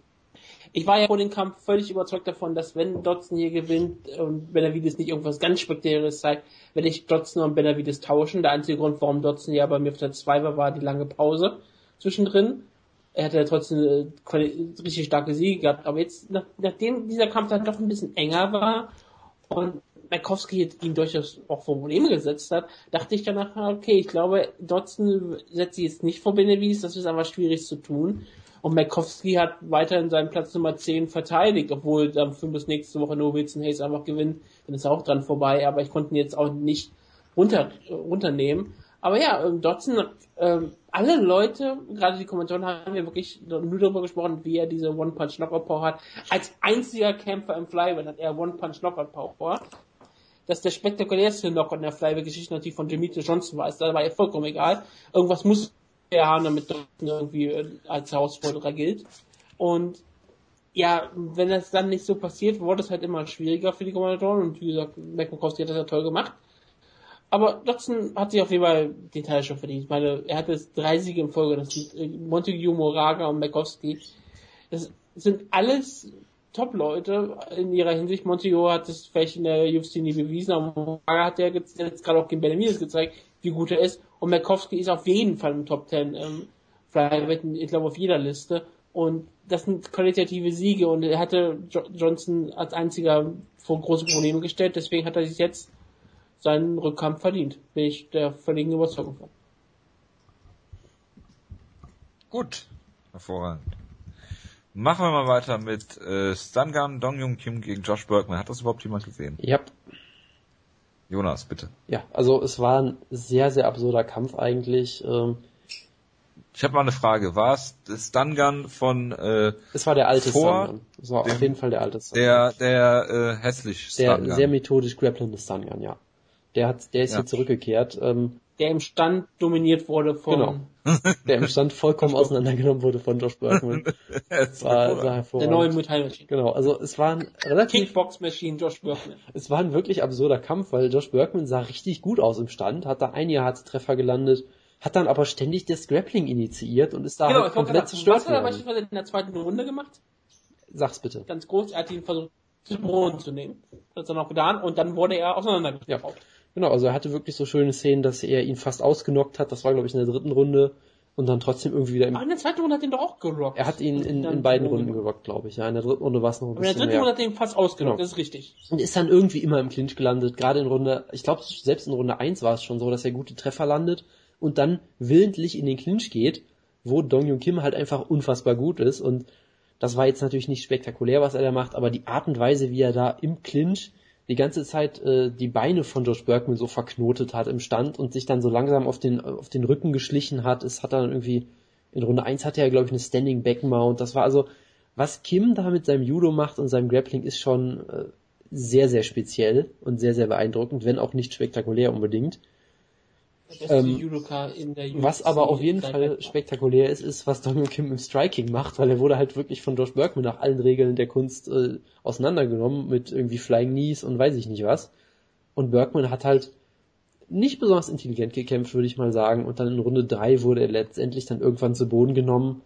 Und dann hat Kim ihn wunderbar mit einem Arm Triangle Choke besiegt. Also es war ein sehr unterhaltsamer Kampf. In der dritten Runde hat Entschuldigung, ganz kurz, Bitte. unterbreche ganz kurz. In der dritten Runde, nachdem er ja fast gerockt war mit einem Flying Knee und dann auseinandergeschraubt wurde, hat er ja dann wunderbar sich auch, auch vom Workman abgewendet, hat ihn dann, also, wie er ihn den Boden äh, initiiert, war ja wirklich klasse, indem er ja wirklich eine lange Gerade zeigte, sofort den, Schlag, den Gegenschlag von Workman abtauchte und dann sofort seinen Rücken hatte. Das war eine wunderbare äh, Kombination von Daniel Kim und dann hat er ihn zu Boden genommen und ja, und hat ihn dann ganz langsam und bedächtigt in die Arm Triangle genommen, ausgeschockt. Also in Grappling und auch da ganz kurz sah man ja auch wieder, dass er eigentlich ein toller Kämpfer war, aber es war einer der dümmsten Kämpfe von Daniel Kim und der schwächsten Leistung seit Ewigkeiten. Selbst in seinen Niederlagen sah er dann sogar besser aus eigentlich als gegen heute gegen Josh Workman. Im Stand-up auf jeden Fall. Ja, also es war, sag ich mal, ein sehr perplexer Kampf, ein sehr merkwürdiger Kampf, aber dadurch war er halt sehr unterhaltsam. Von daher äh, möchte ich mich jetzt auch nicht zu sehr beschweren. Wirklich, hätte er den Kampf verloren, wäre er aus dem Top Ten bei mir rausgeflogen. Einfach nur wegen dieser Leistung. so ist er halt einfach stehen geblieben. Was ist er bei dir jetzt? Acht, er ist immer noch auf der Acht. Hervorragend. Im Welterweight, ne? Ja. ja. Ist nicht die, nicht die Middleweight Nummer 8, die von dir so, so, so, so wichtigste Position, würde ich was sagen. In den gesamten Woodke Rankings. Ja. Gut. Machen wir mal weiter mit unserem Serientäterkampf. Raphael Natal gegen Uriah Hall. Und Ach, ja. das fand ich hervorragend. Alle, alle schönen, ein Grand Slam von uns. Alle schönen Dinge müssen mal enden, nicht wahr, Jojo? Ja, ja, ja. Ich, ich habe äh, einen neuen Rekord aufgestellt. Ich bin besser als Jonas. Herzlichen Glückwunsch. Ja. Das ist natürlich ähm, Ich, ich fange vielleicht einmal kurz an, weil ich den Kampf äh, mich geweigert habe, ihn zu gucken, weil er so unfassbar. Natürlich, was du nicht ich, immer alles weißt. Ich sag mal so, ich habe, ich habe den Kampf angefangen, dann hat Raphael Natal nach anderthalb Sekunden Low Blow gezeigt, der vollkommen absichtlich aussah. ja, sowas von absichtlich. Das, das hat ja Joe Rogan sehr schön gesagt. Es war ja kein Inside Leg Kick in dem Sinne, weil der kommt ja so von der Seite und dreht sich so rein. Der kam einfach von unten. Das war ein Eric Crindle Low Blow im Prinzip. Fast. Ja, so ungefähr. So ein, so, so ein, ja, so ein Frontkick. Ja, ein äh, Frontkick, so. äh, ja, genau. Was halt einfach in der Boxing-Distanz ja, Ein sehr tiefer Frontkick, was, da habe ich mich komplett weggeschmissen und es sah, wie gesagt, sehr absichtlich aus und ich fand's absolut hervorragend, weil wir haben das ja oft schon gesagt, du wirst für sowas nicht bestraft. Du kriegst da keinen Punkt abgezogen. Ja, warum solltest du nicht, warum solltest du nicht nach einer Sekunde einen Low Blow zeigen? Gerade wenn du weißt, du kämpfst gegen Raya Hall, der jetzt äh, körperlich sehr viele Anlagen hat, aber vielleicht mental es oft nicht schafft, äh, komplett zu überzeugen. Ich meine, du kannst ihn bestimmt super verunsichern, indem du einfach in einer Sekunde äh, zwischen die Beine trittst. Deshalb sage ich, das war eine strategische und taktische Meisterleistung von Natal. Natürlich. Und ja. danach habe ich den Kampf ausgemacht, weil ich dachte, es kann eh nicht mehr besser werden und habe dann den nächsten Kampf geguckt. Also bitte. Und das, ich, für mich wirkt es auch wirklich so wie die Rache für das, dass Raya Hall ihn geschubst hat bei den Wayans und habe gedacht, okay. Und sofort, dass er in den ersten neun Sekunden sofort einen Low zeigt, das war ganz klar äh, irgendwie eine Rache oder was auch immer. Das war auf jeden Fall Absicht. Das war ein Plan von Natal. Zu 100 Prozent. Ja. Das, das mir nicht von, nicht von abbringen. Nee, ist doch völlig okay. Ähm, ist es ja, es ist, ist ja auch nicht illegal in der UFC. Nein, das ist nicht. Mixed Martial Gar kein. Ringrichter ist nie beanstanden, ist es nicht illegal. Ja. Gut, mach, äh, ich wollte kurz was zum Kampf sagen. Blau äh, hat Uriah Hall dann trotzdem noch die erste Runde gewonnen. Die zweite Runde war eine relativ klare Natalrunde. Bei der dritten Runde streiten sich die Leute. Ich habe hier bei MMA Decisions genau das gescored, was auch die meisten äh, Media, Medienmitglieder und äh, Fans gescored haben, 10-9 Hall. Ich erkenne das Ergebnis somit nicht an. Viele Leute haben gesagt, ja, wir hatten den Kampf eigentlich bei Hall, aber weil er so, so wenig tut aus seinen Macht oder so wenig macht aus seinen Möglichkeiten, ist mir das scheißegal. Das ist mir natürlich auch scheißegal, da das mich jetzt meine Serientäter äh, äh, Serie gekostet hat, ist das natürlich doppelt bitter. Aber gut, da kann man nichts machen, so ist das Leben. Hätte man vielleicht wissen können. Aber gut, so äh, wird Uriah Hall jetzt auch mal noch, noch mehr in der Versenkung verschwinden als ohnehin und Rafael Natal ist auch alles, aber kein guter MMA-Kämpfer. Und noch nicht mal gut. Das ist eine super Überleitung, denn Rafael Natal ist die Nummer 15 mal im Middleweight Rankings. Hervorragend. Ja. Ja, ich, ich, ich sehe da jetzt keinen Widerspruch erstmal. das meinte ich ja damit, das war perfekte Überleitung. Gut. Position hinter Derek Bronson. Derek Bronson, oh, der würde, ich glaube, der würde mit äh, Raphael Natal den Boden aufwischen. Aber sowas von. Ja. Aber nur auf Haarplatz. ja, nur auf Haarplatz. Gut, dann äh, weiter im Text. Äh, Colby Covington, äh, Covington hat Mike Pyle sehr klar dominiert und besiegt. Es gab eine Szene in der Runde, wo Mike Pyle dann noch eine Submission versucht hat. Ich weiß gar nicht, was es war. Es war so irrelevant. Es äh, ist schade für Mike Pyle, der jetzt äh, äh, im äh, hier, äh, wie heißt das, Dingens, äh, Ultimate, wie heißt das, Ultimate Soldier? Nein. Universal Soldier. Universal Soldier. Ich wollte gerade sagen, es ist für mich die tragische Niederlage seit seinem Kampf gegen Andrelowski, ja. aber Andrelowski musste eine Waffe einsetzen, um dann mit der Mike Pyle besiegt. Colby Covington hatte nur seinen Ring, er hat seinen Körper als Waffe gesehen. Nicht wirklich, nein. Ich habe ich hab, ich hab gelesen, dass er verloren und habe danach geheult. Ich schau mir den Kampf nicht an und habe dann mal ein bisschen rumgesprungen, habe gesehen, okay, er hat durch Ringen verloren. Das ja, ist relativ tragisch. Ja. Und am Ende hat er ja scheinbar fast noch eine Chance gehabt, den Kampf zu gewinnen, indem er ja... Ja, hat aber das Submission, ich weiß nicht, ob es ein Armbar war oder was. Er hat... hat fast in den er hat, er hat einen Kimura aus der Guard versucht, was ja eigentlich nie klappt, hat dann aber dadurch einen Sweep in die Mount geschafft und da hat er, glaube ich, dann einen No-Hooks, Krokop-Choke-mäßiges Ding versucht, irgendwie so ein Choke halt. Er hat auf jeden Fall einen Choke verloren. Genau. Äh, ein Armbar. Ja, nee, einen Choke wahrscheinlich. Egal. Und, ja, ich meine, gut, Covington, Covington gilt halt als solides Talent, hat hier zumindest gezeigt, dass er gut ringen kann. Also, mehr muss man dazu Gibt es eigentlich auch noch irgendwas anderes außer solide Talente in der UFC? Es gibt, weil es nicht ist. Es gibt, er ist 27. Es gibt sehr gute Talente, so wie Islam Makachev, äh, den ich für Team Schlagkraft nominieren wollte, um mal wieder eine tolle Überleitung zu machen. Nur weil er Islam mit Vornamen heißt. Nein, und weil er natürlich auch, ja, äh, und weil er Trainings-Buddy äh, von Nurmagomedov ist, der für ihn übersetzt hat im Postfeld-Interview. Ja, was war vorher? Der, der Vater von Nurmagomedov saß da auch rum und hat ihn irgendwie gefotobombt. Das war alles hervorragend. Und er sah hier wirklich sehr, sehr gut aus. Also, der ist jetzt 23 Jahre jung, und hat dir halt schon das gezeigt, was du von diesen dagestanischen Kämpfern oft siehst, dass er halt schon sehr, sehr komplett ist. Also er hat gutes Striking hier gezeigt durchaus, hat auch das sehr gut kombiniert, also er hat halt äh, Takedowns über den Clinch geholt und wenn er keine Takedowns im Clinch geschafft hat, hat er wunderbare Uppercuts gezeigt. Ähm, er hat den Kampf per Submission gefinisht, also er hat ja eigentlich alle Dimensionen gezeigt, dass er die auf jeden Fall gut be beherrscht, beherrscht und es war ein sehr überzeugendes Debüt und ich war damit sehr zufrieden. Und die Leute auf Twitter waren auch sehr damit zufrieden, dass sein Gegner Leo Kunz sehr sehr viele Möglichkeiten für Wortspiele gab, wenn man ihn nicht Leo Kunz ausspricht. Aha. Hervorragend. Justin Scoggins ist auch einer der Kämpfer, den Jonas immer ins Unermessliche halbt.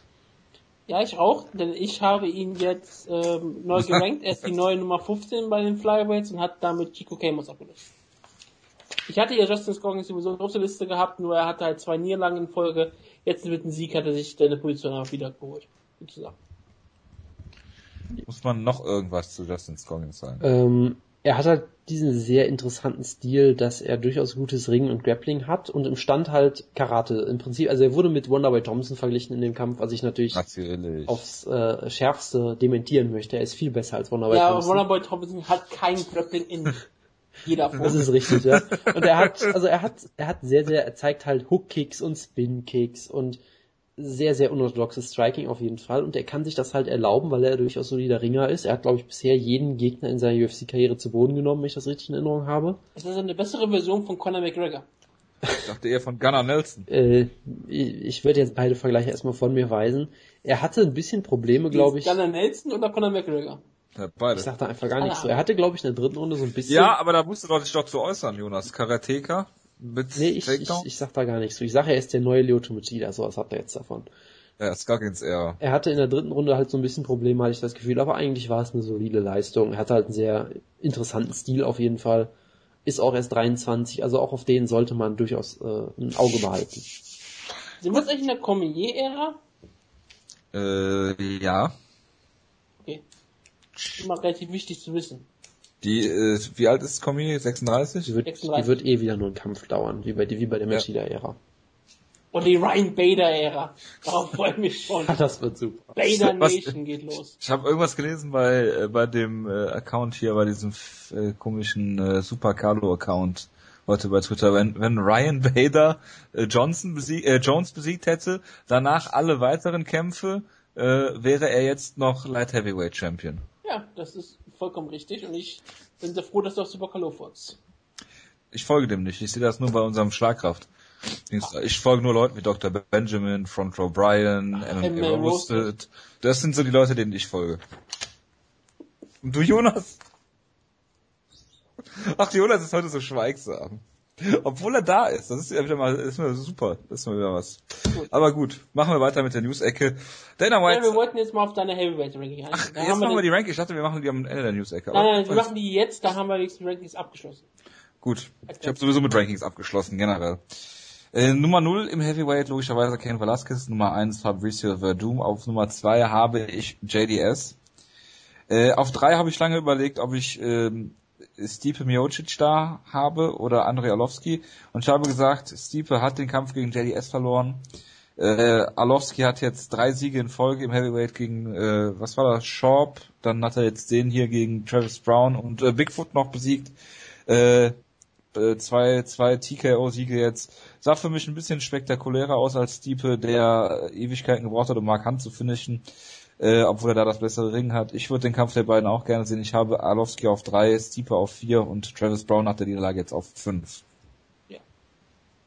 Soll ich einfach mal weitermachen? Ja, genau. Nee, da, daran gibt es ja nichts auszusetzen. Also da, da haben wir ja habe ich auch drüber gesprochen. Das ist kein Problem mit André Arlovski auf die drei zu tun. Äh, Josh Barnett habe ich jetzt trotz langer Pause auf der 6 noch. Mark Hunt auf der 7, Big Ben Rothwell auf der 8. Dahinter Alistair Overeem, äh, vor dem Westen Box an der Heavyweight Division, da wird mir Jonas recht geben, Matt Mitrion. Der wurde ja auch, der wurde ja auch äh, erwähnt. Ich glaube, der wurde genamedropped in dem äh, Arlovski gegen äh, Brown. Ja, Kampf, als ne? einer der besten ähm, Footwork, der, Footwork, genau, oder? Oder genau. Geschwindigkeit. Genau. Es wurde gesagt, äh, ich weiß gar nicht, über wen das gesagt wurde. Wurde es über Travis Brown gesagt? Auf jeden Fall wurde gesagt, äh, der eine Kämpfer, es gibt nur einen anderen Kämpfer im Heavyweight, der so flink, äh, flink, flink auf den Beinen ist und das ist natürlich ja. Natürlich. Matt. Natürlich. Der Superathlet der in äh, ja, Ron Nelsons Rechte reingelaufen ist. Ganz flink. Ja, sehr flink. Das, äh, das ist alles, was hier zählt. Natürlich. Äh, dann haben wir auf 11 äh, Alexei Oleinik, der nach zwei äh, Heavyweight-Siegen, äh, durchaus nach zwei Stoppages sogar, hier auf jeden Fall auf die 11 gehört. Dann habe ich Derek Lewis auf der 12. Jared... Ja, finde ich super. Was? Derek Lewis auf der 12 finde ich super. Sprich ganz klar für Schwergewicht. Dann habe ich Jared Rochold auf der 13, der jetzt in letzter Zeit auch viele Heavyweight-Kämpfe hatte. Diese eine Niederlage gegen Oleinik, wo er sich ein bisschen selbst geschlagen hat. Todd Duffy äh, nach zwei Siegen in der UFC auf 14 und die 15 ist Frank Mir. Ich habe nicht gerankt. Roy Nelson, Bigfoot Silver, Stefan Struf und Big Knock.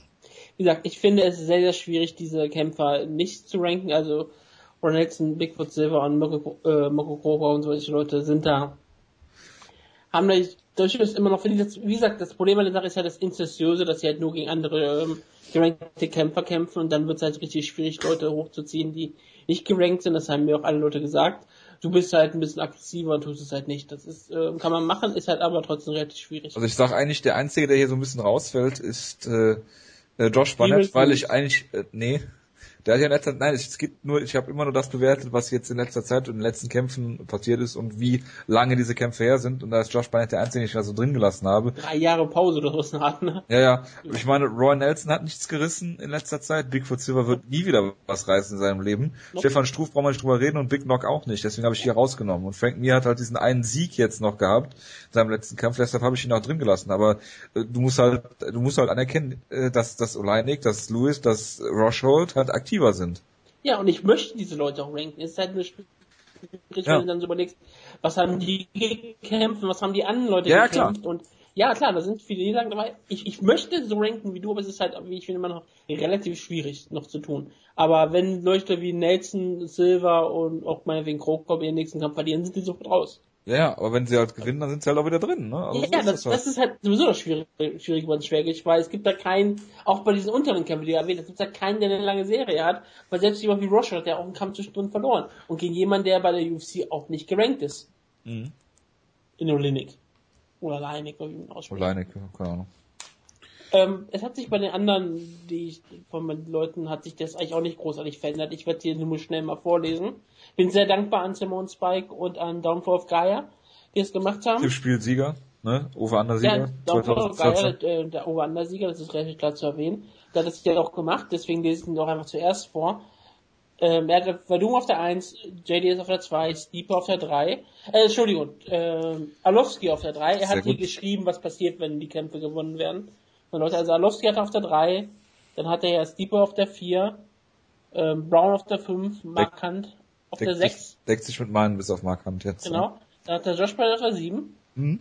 Ben Rothwell auf der 8, wo er schreibt, das tut mir selber irgendwie weh. Ja, das tut auch weh, ja. 9 hat er Alistair Overeem.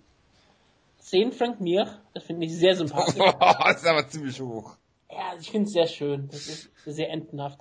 11 ist Matt Mitrion, 12 ist 13 ist Todd Duffy, Why Not, schreibt er in Klammern. 14 Antonio Bigfoot Silver und 15 Stefan Struf. Er ist damit die erste Person, die jemals Stefan Struf gerankt hat. Wahrscheinlich würde die Mutter von Stefan Struf nicht ranken. Weil sie weiß, wie unkonstant er ist. Ich glaube, er wird sich selbst nicht ranken. Das glaube ich sogar auch so ein bisschen. Ja, das, das ist halt einfach der Skyscraper. Simon Spike hat es auch ja getan, der sofort schreibt, wie schlimm es ist, dass er halt manche Leute ranken muss im Jahr 2015. Ja. Und das, das, das hast du gleich nochmal richtig rausgestellt. Ja, das sind auch diesen nach dem Kampf, also muss ich nicht irgendwie rechnen. Champion Velasquez, Nummer 1 Verdum, JDS auf der 2, Stevie Moses auf der 3, Alowski 4, Torres 1 5, Markant 6, Alice Overeem auf der 7, Josh Bennett auf der 8, Ben Rothwell auf der 9, 10 Matt Mitrion, 11 Ron Nelson, 12 Brandon Schaub, 13 Was? ja klar, der Schaubsauger hat sich das auch äh, verdient, ja. geldlich, er hat ihm bestimmt, er hat schon Geld dafür gegeben, er hat gesagt, ich kriege sechsstellige, was? Er hat ja genug. Genau, er kriegt, sech, er kriegt sechsstelliges Gehalt ähm, von meinen Sponsoren. Ich kann dir auch mal ein bisschen Geld geben, damit du mich rankst bei Schlagkraft, damit mal was Positives um mich genannt wird. Natürlich. 13 ist Alexei Olenik, 14 Frank Mir und Mirko Krokop auf der 15. Mir und Krokop hat er gesagt, dass das so schlimm ist, ihn jetzt 2015 zu ranken. Ich finde Schaub viel schlimmer eigentlich. Ja. Du kannst, eigentlich kannst du schlecht Alistair Overeem vor Ben Rothwell äh, ranken. Ja, du kannst es machen, weil er halt bessere Siege auf lange Sicht hat. Ja, aber was eine Niederlage gegen Ben Rothwell drin. Ja. Ziemlich klare Niederlage. Ja, aber du kann, musst, du kannst nicht immer nur auf Sieg und Niederlage auch gegeneinander tippen. Das ist manchmal so, du kannst, wenn, die, wenn du die Nummer 15 der Rankings gegen die Nummer 1 gewinnst, kannst du die auch nicht so dann. Ja, deswegen bist du kein offizieller Ranker. Deswegen bist Nein, gerade deswegen. UFC-Ranker. Sollte ich offizieller Ranker sein. Das ist tragisch. So, News-Ecke. Ich bin der Klimapistaner von Schlagkraft. Danke an alle Leute, die mitgemacht haben. Das, wie gesagt, ich wollte Hat halt nur, ja, aber weil ich, ich wollte eigentlich nur, dass Leute sich auch mal vielleicht mal Gedanken machen und sehen, wie absolut schrecklich Schwergewicht eigentlich ist. Gut. Dana White hat gesagt, dass Rousey gegen Cyborg zwei Millionen Pay-Per-View-Buys ziehen würde. Jonas, meine Frage an dich. Glaubt Dana White das wirklich? Wenn ja, warum macht er den Kampf dann nicht? Egal in welchem Gewicht. Weil, wenn er zwei Millionen Buys zieht, dann würde ich Ronda Rousey sagen, geh halt hoch ins Featherweight für den Einkampf oder macht einen Catchweight 140. Siehst du gerade von meinen ähm, ähm, Kommentaren im Chat ab? Nein. Okay. Also ich würde mal vermuten. Ich würde mal vermuten, dass es ein typischer, äh, relativ unreflektierter Kommentar von Dana White ist. Der, Ach. der vermutlich einfach gedacht hat, dass er sowas, dass er mit solchen Aussagen quasi die UFC gut aussehen lässt. Was natürlich nicht stimmt, aber er denkt sich halt, hey, ich sag einfach mal, wir könnten damit zwei Millionen Buys ziehen, und dann denken alle Leute, boah, zwei Millionen Buys, das ist ja beeindruckend. Äh, was man sich dabei natürlich eigentlich. Das ist ja größer als Boxen. Ja, irgendwie so, genau. Ähm, und was man natürlich eigentlich dabei denken sollte, ist, Moment mal, wenn das so ein gigantisch großer Kampf ist, warum zur Hölle kriegt ihr den nicht gebuckt? Was sagt das über euch aus? Ähm, natürlich genauso wie äh, die ganzen Lamentierungen von Seiten. Es gibt ja diesen wunderbaren Tweet von Lorenzo Fertitta, den ich immer wieder gerne auskrame. Das war, glaube ich, nach Pacquiao gegen Marquez 4, wo er ausgenockt wurde, wo er dann gesagt hat, ja, Mayweather gegen Pacquiao ist für immer tot. Boxen hat's verkackt. Man muss, äh, man muss das Eisen schmieden, wenn es heiß ist und dann mit in Hashtags dazu geschrieben, irgendwie GSP gegen Silver, Jones gegen Silver. Wo jetzt natürlich klar ist, im Boxen gab es diesen Superkampf und er war ein gigantischer Erfolg und diese Superfights in der UFC wird's nie geben, vermutlich. Also, es ist halt eine typisch relativ bekloppte Aussage, aber das ist jetzt auch nichts Neues. Von daher, äh, ja. Und ich meine, ob jetzt Chris Cyborg als Fight Pass Superstar wirklich so viel zieht, ist natürlich auch nochmal eine etwas andere Frage, aber gut. Das steht nochmal auf einem ganz anderen Blatt. Ja, das ist halt wirklich die spannende Sache. Chris Cyborg hat jetzt seit 2011 keinen Kampf im Fernsehen mehr gehabt. Ich schau, schau gerade nach, ich schau gerade ähm, irgendwie einen Rekord. Ihr letzter Kampf bei Strike Force war im Dezember 2011, also fast vier Jahre, also wenn der Kampf stattfinden würde, vielleicht im Dezember oder was auch immer, wären das vier Jahre, dass sie nicht im Fernsehen gekämpft hat. Und das ist wirklich eine lange Zeit. Sie ist zwar, glaube ich, immer noch super vermarktbar durch Clips und alles sowas. Und das geht auch relativ schnell. Und ich, ich bin auch relativ sicher, dass MA-Fans durchaus ein langes Gedächtnis haben. Und dass sie auch ein durchaus jemand ist, an den... Sind ja auch alles Young Men. Richtig. Ähm, ich glaube auch, dass man das trotzdem so gut vermarkten kann. Ronda Rousey ist ein riesengroßer Star langsam. Sie ist ja auch der äh, Star in dem Film Entourage, da ganz klar, sie hatte die Hauptrolle laut der UFC mehr oder weniger in dem Film, deswegen kann man das auch nochmal hervorheben. Und ähm, sie ist riesengroß Mainstream, sie ist der dominanteste Kämpfer, äh, Kämpfer auf diesem Planeten und gerade der, auch die dominanteste, dominanteste Athletin auf der, auf der Welt. Das muss man auch immer wieder dazu sagen. Und deswegen würde sie alleine ja schon, wenn sie die Show haben würde, äh, gegen ihren Schattenbox, dann würde es auch zwei Millionen Pay-View-Buys ziehen. Und deswegen ist es eigentlich mit Chris Cyborg nur äh, eine, das ist die Baseline von einem Ronda Rousey. Genau, man, man darf ja nicht vergessen, äh, Invicta-Streams, ja, die werden von Millionen von Leuten geguckt. Das äh, ist, ist ja auch ein offenes Geheimnis. Also ja, das ist wirklich ein Geheimnis. Ja, also ich meine, Invicta hat schon vor dem Kauf durch die UFC immer 500.000 Leute im Stream gehabt, laut eigenen Aussagen. Also von daher ist Warum das, ist, das, Ja, und das ist, das ist dann im Prinzip ja sogar mehr als bei, bei Strikeforce. Also von daher ist Cyborg, glaube ich, ein größerer Star als je zuvor, ganz klar. Alexander El äh, Emelianenko, ja, der Bruder von Fedor, unser Seelentier, ist für viereinhalb Jahre jetzt in den Knast gewandert wegen äh, äh, Sexual Assault oder was auch immer das war an seiner Haushälterin oder so. Ich möchte nur erwähnen, guckt euch das Foto an, wie er auf der Anklagebank sitzt und äh, ich hoffe, ihr habt danach keine Abträume. Es ist sehr gruselig. Ich möchte das bitte als ein Kissen haben, so wie mein äh, Nagata-Kissen. Das wäre, glaube ich, ideal. Damit würde ich gerne einschlafen jede Nacht. Das ist, oh, es ist einfach hervorragend. Ähm, ein Gericht hat jetzt die lebenslange Sperre für Wanderlei Silva aufgehoben. Das freut den Jonas natürlich, der so gerne über die Gerichtsbarkeit in den USA redet. Äh, ich habe ja selbst darüber gesprochen letzte Woche, als wir über die neuen ähm, Regeln von Nevada gesprochen haben, dass sich Leute irgendwann auch bei langen Suspendierungen ähm, gegen wehren können. Und das hat er hier schon vorher getan, mit einer ganz anderen Sache. Und ist durchgekommen. Also Der ist nicht durchgekommen. Ja, nicht Er kriegt eine neue, eine neue Anhörung. Richtig. Ja, also. Er wird damit am Ende durchkommen. Ähm, UFC Deutschland, TV-Situation, Jonas. Da gibt's jetzt Neuigkeiten, weil einige Leute Ist das so? dann doch, doch festgestellt haben, dass es jetzt doch nicht direkt die Tinte trocknet. Das ist unsi- Vielleicht trocknet sie ja trotzdem. es ist, also es ist entweder sehr, sehr flüssige Tinte oder sie ist irgendwie unsichtbar, vielleicht so eine Zaubertinte aus dem Yps-Heft oder so, die dann im Laufe der Damit Zeit Frieden geschrieben. Nein, die, die, äh, die quasi, du, du unterschreibst damit, aber dann im Laufe der Zeit verblasst die und wird unsichtbar und deshalb ist der Vertrag jetzt nicht unterzeichnet oder irgendwie sowas. Ja. Also die Tinte unter dem Urteil, was besagt, dass die UFC jetzt klagen darf, ist absolut trocken. Das ist richtig. Womit noch, Ja, nichts, womit noch nichts passiert ist, aber gut. Das äh, sei nun mal dahingestellt. Ich will den Leuten nur den Zahn ziehen, die jetzt denken, dass wirklich die Tinte bald trocknet. Und ich meine, 30 Tage ist eine lange- Zeit. Dauert jetzt fast schon ein Jahr. Das ist fast jetzt schon ein Jahr her. Ich weiß. Also, noch haben wir ein bisschen Zeit. Ja, doch haben Ja. wir eine Woche, genau. Ja, und dann, nee, und, plus und, 30 ja, und dann Tage. halt die 30 Tage, genau. Dann ist es nämlich ein Jahr her. Naja, gut. Ähm, Gegard Musashi verdient Oh. dank äh, Reebok Deal, ja, ich muss nochmal sagen, Ich mach mein Mikro schon mal aus, damit ich nicht darauf reagieren kann. fünfmal weniger als zuvor. Vorher hat er aber dank Fear the Fighter und John McDessie nichts verdient. Was ist fünfmal weniger als nichts? Das sind halt die potenziellen Einnahmen, die zählt ja natürlich, das sollte man ja auch so tun. Na, ich würde mal vermuten, dass Fear the Fighter nicht sein einziger Sponsor war. Das ist wohl wahr, aber äh, er ist ja jetzt auch Bridgestone Markenbotschafter. Willst du vielleicht dazu noch was sagen, Jonas? Dazu bin ich auch eine Woche später immer noch sprachlos, muss ich sagen. Aber Ja, aber wenn du, wenn du dir, guck mal, wenn du eine Firma hast, wenn du einen Repräsentanten suchst für deine Firma, der extrovertiert ist, der im Rampenlicht steht, der äh, äh, vor Freude strahlt, der deine Marke Ja. präsentieren kann, Der, der, mit der Autoreifen zu tun. ja, und dann, Genau. und dann, und dann merkst du halt, dass die alle zu viel kosten und dann nimmst du halt Gegard Musashi. Klare Sache. genau.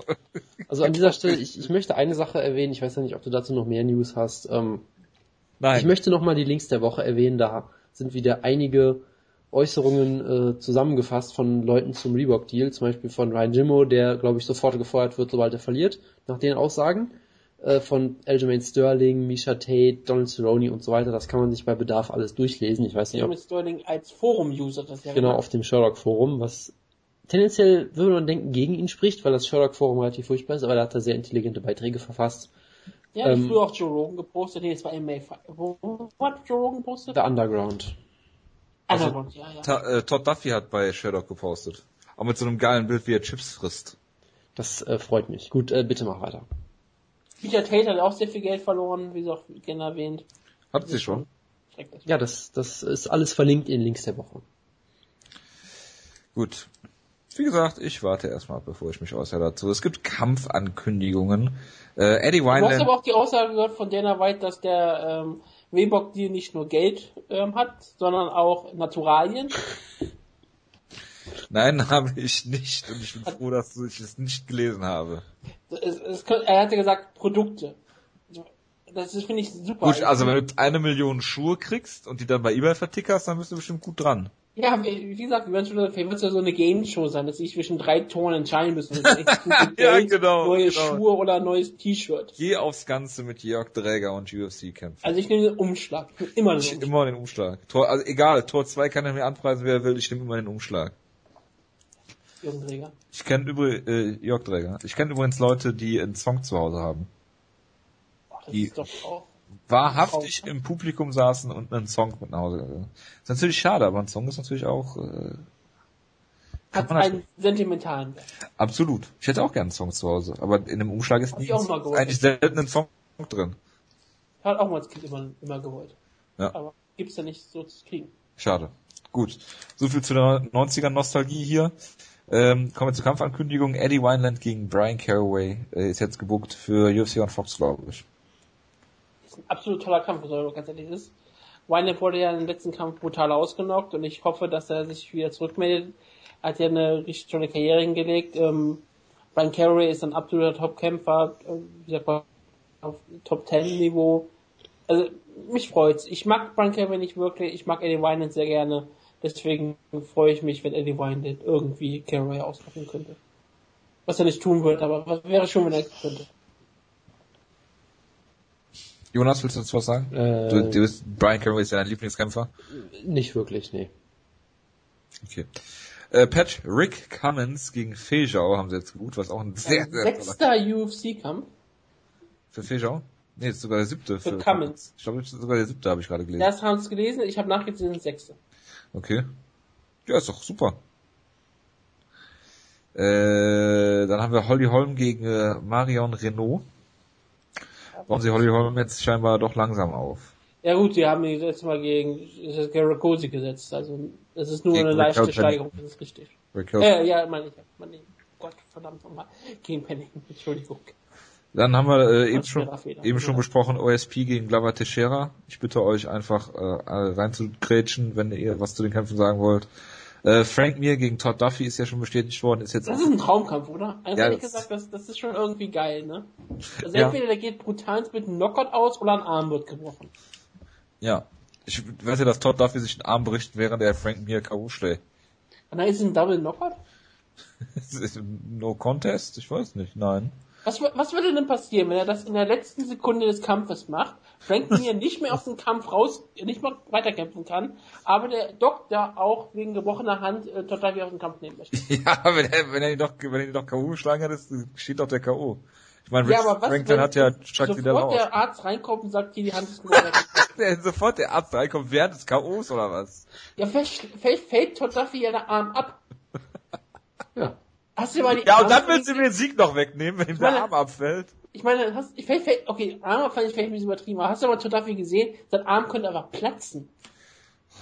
Ja, so wie Kazushi. Hast du wieder, hast du gestern wieder Splatterfilme geguckt mit deinem Alexander Emelianenko, äh, Kissen? Nein, ich schaue nicht gerne Splatterfilme. Ach so. Nein, aber du philosophierst darüber, wie Leuten Arme explodieren. Ich tu das nicht jeder.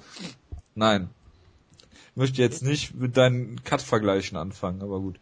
Äh, ist jetzt auf jeden Fall offiziell als Main Event bestätigt worden. Ja, da wo er hingehört. Für die UFC-Show in San also Diego. Also Frank Mir ist ein Main Eventer. Ja. Richtig. Stand mal im Stars, haben, ja? ja, von der Gruppe an. Und wenn du jeden Kann ich mal wieder so aufpumpen wie damals ganz früh, als er auf einmal 280 Pfund geflogen hat? Ja. Wie war das? Was vom Check Kongo Fight? Ja, also ich, ich, ich glaube für den, war das nicht für den Carvin-Kampf damals, wo alle gesagt haben, ja, wo, genau. alle gesagt haben, die Zukunft der Heavyweight Division sind Leute, die 285 Pfund wiegen und dann 20 Pfund cutten müssen. Ja, das, genau. das waren so, Carvin, Brock Lesnar, genau. Frank Mir. genau, das ist die absolute Zukunft. Das war, und dann, ich fand's geil, dass, mit, wo, wo Carvin einfach 6'8 ist und mir 6'3 sich gegenüberstehen und Frank Mir ist einfach größer. Ja, das, ich fand das immer... Das ist Rundungsdifferenz wahrscheinlich gewesen. Carvin haben sie immer ungefähr 5 Inches größer gemacht, als er ist. Ja. Kennt er privat ja auch. Natürlich. Gut, ähm, dann sind jetzt zwei Kämpfe für die Glasgow Show bestätigt worden. Als Main Event haben sie Michael Bisping gegen Talis Latis äh, gebuckt und äh, als Co-Main Event auch ein sehr schöner Kampf Ross Pearson gegen Evan Dunham. Ähm, es gibt doch auch Jojo Calderwood gegen Beck Rawlings bei der Show, richtig? Ach ja, stimmt, das habe ich noch vergessen. Ja. Es gibt auch noch Jojo Calderwood gegen äh, ja, Beck Rawlings. Äh, durchaus solide alles.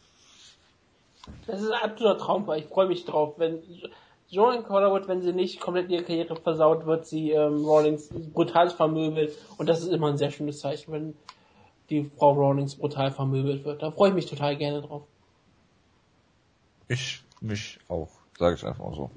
Habe ich noch was vergessen? Scheinbar nicht. Und ich hoffe, dass ich jetzt nicht jinxe, aber es ist hervorragend, dass die Technik immer noch funktioniert. Das hättest, jetzt nicht, das, das hättest du jetzt nicht sagen dürfen.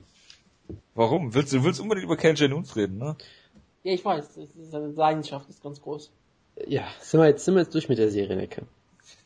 Äh, äh mit der Serienecke. Mit der, mit der Serienecke, ja. Ja, ich wollte jetzt, Serientäter ist genau, das, deshalb wollte ich diese Überleitung gerade machen und habe sie komplett daneben gemacht. Ja. Das ist mit der Serienecke. Wutke, es sind wie immer zwölf Kämpfe. Ich habe ja, hab extra nochmal nachgezählt, obwohl ich vorhin schon gezählt habe. Ja. Warte. Ich, ich muss Stopp sagen.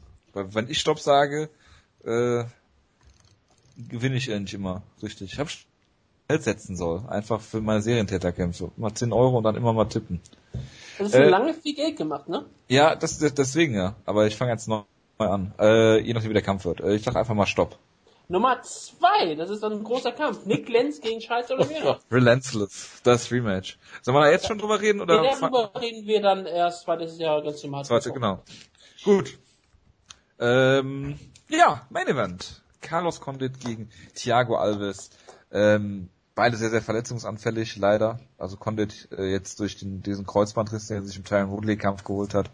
Gegen Thiago Alves, der ähm, diesen Kampf hatte gegen Jordan Mean, weil der sehr, der sehr absurd war, wo Jordan Mean ihn für äh, zwei Runden und äh, für eine Runde und äh, ich sag mal 30 Sekunden dominiert hat, bevor Thiago Alves, ich glaube, den perfekten Bodykick gelandet hat. Und äh, ja, hat äh, da dann den Sieg davon getragen, kämpft gegen äh, Carlos Condit, einer meiner absoluten Lieblingskämpfer, der jetzt in seinen letzten äh, vier Kämpfen eins und drei ist, was auch irgendwie absurd ist. Mhm. Ähm, hat gegen GSP verloren, äh, gegen Johnny Hendricks verloren, äh, Martin Kempman gewonnen und gegen Ty Woodley halt verloren. Äh, Carlos Condit hat äh, ähnlich wie Thiago Alves die Angewohnheit, niemals in einem langweiligen Kampf zu sein eigentlich. Und äh, es ist ein Fünf-Runden-Kampf, das ist hervorragend. Ähm, spielt meine, aus meiner Sicht Carlos Condit absolut in die Karten, weil Carlos Condit immer Vollgas geht Thiago Alves eher dafür bekannt ist, hinten raus so ein bisschen abzufallen, was die Cardio angeht, macht auch schon mal dumme Dinge, zum Beispiel, ich erinnere mich an diesen äh, Takedown, den er damals gegen äh, Martin Campman gezeigt hat, als er den Kampf dominiert hat und ist dann durch eine Guillotine submitted worden, wo ich auch Geld auf Thiago, äh, auf, auf Martin Campman gesetzt hatte und mich äh, über, müsste eigentlich einen Präsentkorb an Thiago Alves schicken dafür noch. Ähm, ja, Condit ist absolut genialer ähm, Kickboxer hatte jetzt Probleme mit dem äh, mit den Ringern Carla, äh, mit den äh, Ringern Tyron Woodley und äh, Johnny Hendricks, die ihn da zu Boden genommen haben.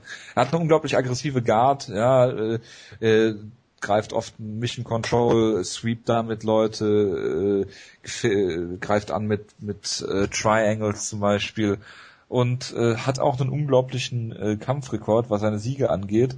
Hat nur zwei Decision-Siege bei 29 Siegen äh, 14 Knockouts, 13 Submissions, ist also überall gefährlich eigentlich. ähm, ist auch erst 30 äh, bzw. 31 Jahre alt. Ähm, Thiago Alves kann ich immer schlecht einschätzen, gerade nach seinem letzten Kampf. Also er war ja zwei Jahre weg, dann hat er gegen Seth Besinski, die Polish Pistola, gekämpft, hat dann eine relativ langweilige Decision klar gewonnen. Und dann dieser, diesen Jordan Bean Kampf kann man auch schlecht einschätzen. Ähm, Ike Deutsch hat seine Karriere gerettet. Genau. Und äh, ich denke, dass, dass Carlos Condit hier ähm, dritte, in der dritten oder vierten Runde den Kampf finishen würde. Er würde ihn zu Boden schlagen und dann äh, mit Ground and Pound finishen oder ähm, ihn vielleicht damit, wenn er ihn zu Boden geschlagen hat, so äh, Cowboy Cerrone mäßig. Das ist so mein Tipp für den Kampf. Bitte. Gut, gefang du auch ruhig mal an. Du bist doch Condit-Fan der ersten Stunde. Ja, ich bin, ich bin ein riesengroßer Condit-Fan. Also ich, ich habe ihn in der WC schon immer äh, geliebt. Da war er immer in dieser komischen Welterweight Division, die damals nur da war und keiner wusste so wirklich warum, wo er Leute wie Brock Larson gefinisht hat, Carlo Prater, nichts Besonderes. Und dann kam er in die UFC gegen Martin Campman und verlor den ersten Kampf und alle Leute sagten, oh Gott, WC ist wirklich nicht so gut. Und alle waren traurig, alle weinten es, es war immer jeden Tag Regen, bis er dann Jack Ellenberger besiegt hat, was immer sehr schön ist, weil Jack Ellenberger besiegt man einfach als solcher Gegner. Und dann kam dann eine große Sieges, Siegesserie, wo er jemand wie Roy McDonald noch in der letzten Sekunde eines Kampfes gefinisht hat, wo er Dan Hardy in England brutal ausgenockt hat, Don Young Kim per Flying Knee in, letzt, in Steinzeit zurückgefördert hat, Nick Diaz besiegt hat und ein Champion wurde. Sicher, dass er Nick Diaz besiegt hat? Ja. Okay. Ich war immer vollkommen überzeugt, dass er Nick Diaz Ja, ich auch. Also wir, wir waren uns da eigentlich immer sicher, dass er Nick Diaz da klar besiegt hat. Ja, und ich meine, er hat gegen GSP einen absolut guten Kampf geliefert. Ich meine, es ist nicht einfach, weil das große Problem für Carlos Condit ist immer sein defensives, äh, defensives Ring. Also, wo er generell sein Ring eigentlich. Ähm, am Boden ist er ziemlich gut, auch auf, sehr, sehr aggressiv, aber äh, du gewinnst halt keine Kämpfe von Rücken. Und wenn jemand immer mit ähm, Grappling hat, dann hat er halt Probleme. Johnny Hennings hatte einen richtig harten Kampf geliefert, wo es auch immer Leute gibt, die sagen, ja, das konnte für manche Leute auch den Kampf gewonnen, aber Johnny Hennings hatte hier auch alles verdient gehabt. Das war natürlich trotzdem Niederlage. Dann hat er seine Niederlage gegen Carlos Com äh, gegen Martin Kemper nochmal wettgemacht. Und ja, dann war er auf dem Weg nach oben, dann kam halt die schwere Verletzung und jetzt war halt längere Zeit weg und es ist wieder immer noch mit ähm, Kreuzbandverletzungen und das sind immer Verletzungen, da weiß man nie, wie, wie jemand zurückkommt. Manchmal kommt man zurück und das ist gar kein Problem und manchmal sind Verletzungen, die kommen halt immer wieder auf. Muss man ja nur Dominic Cruz fragen oder jemand Bürger Batschu, aber solche Verletzungen kommen halt immer wieder und sie können auch den Kampfstil natürlich von einem Kämpfer immer sehr viel beeinflussen, denn natürlich ist das nie etwas, was du in jeder Bewegung deines Körpers brauchst. Und gerade wenn du auf sehr gute Beinarbeit ziehst, wie ein Carlos Condit es ja tut, dann ist das relativ problematisch, wenn du vielleicht auf einmal nur ein klein, kleines Stückchen langsamer bist als vorher. Selbst das merkst du dann auf einmal sehr, äh, sehr, sehr schnell. Und Thiago Alves ist natürlich auch jemand, der, ähm, der eine Stärke im Center hat. Wenn du dann auf einmal etwas langsamer bist als vorher, dann vielleicht erwischt dich Thiago Alves dann noch um einiges häufiger. Und jemand wie Alves könnte natürlich auch speziell mal versuchen, ein paar Leckkicks etwas höher zu ziehen, dass sie vielleicht hin das Knie mal treffen, dass sie vielleicht mal wirklich äh, vielleicht auch ähm, die Verletzung bearbeiten. Aber wir werden sehen, wie Carlos Condit zurückkommt. Ich erwarte eigentlich, dass Condit ähm, der bessere Kämpfer ist. Sie sind beide sehr große Welterweights ähm, auf beiderlei Hinsicht und ich erwarte eigentlich, dass Condit hier den Kampf gewinnt. Ich, ich bin immer wieder beeindruckt, dass Thiago Alves zurückkam. Wir haben uns ja früher manchmal über ihn lustig gemacht er war halt immer wieder so ein absurder Kämpfer, der lange Zeit einfach keinen großen Sieg hatte. Ich meine, seine großen Siege waren ähm, John Howard und Papi Evedi nach langer Zeit und dann hat er natürlich, wie gesagt, den größten polnischen Kämpfer aller Zeiten selbst benutzt. Natürlich. Und Jordan Meanitz wurde herausgenockt, den ähm, Top Ten Jordan Mean, wie ich ihn immer so nett nenne. Wo er bei mir nicht mal Top Ten ist. Ich glaube, mir ist er nicht mal gerankt. Nein, ist, ist er auch nicht. Ähm, aber ist natürlich Top Ten jeder unserer Herzen gewesen. Und Essen unangenehm geht. Gerade Alves ist auch noch jemand, der auch gerade mal 31 ist, der vorher schon so ewig dabei ist. Carlos Condit bei der 31, beide sind jetzt so, so auf dem Weg. Entweder kriegen sie mal Teile oder sie sind langsam so ein bisschen auf dem Weg nach unten. Also nicht auf dem Weg nach unten im von die sind danach weg, aber es wird halt immer schwieriger für den Teilschott. Alves braucht hier unbedingt Sieg. Alves muss jetzt gegen einen Topkämpfer gewinnen, damit er vielleicht nochmal im Teilschott bringen braucht, sonst in den letzten fünf Kämpfen vier Niederlagen hätte. Und das waren alles gegen absolute Gegner, die man Top-Kämpfer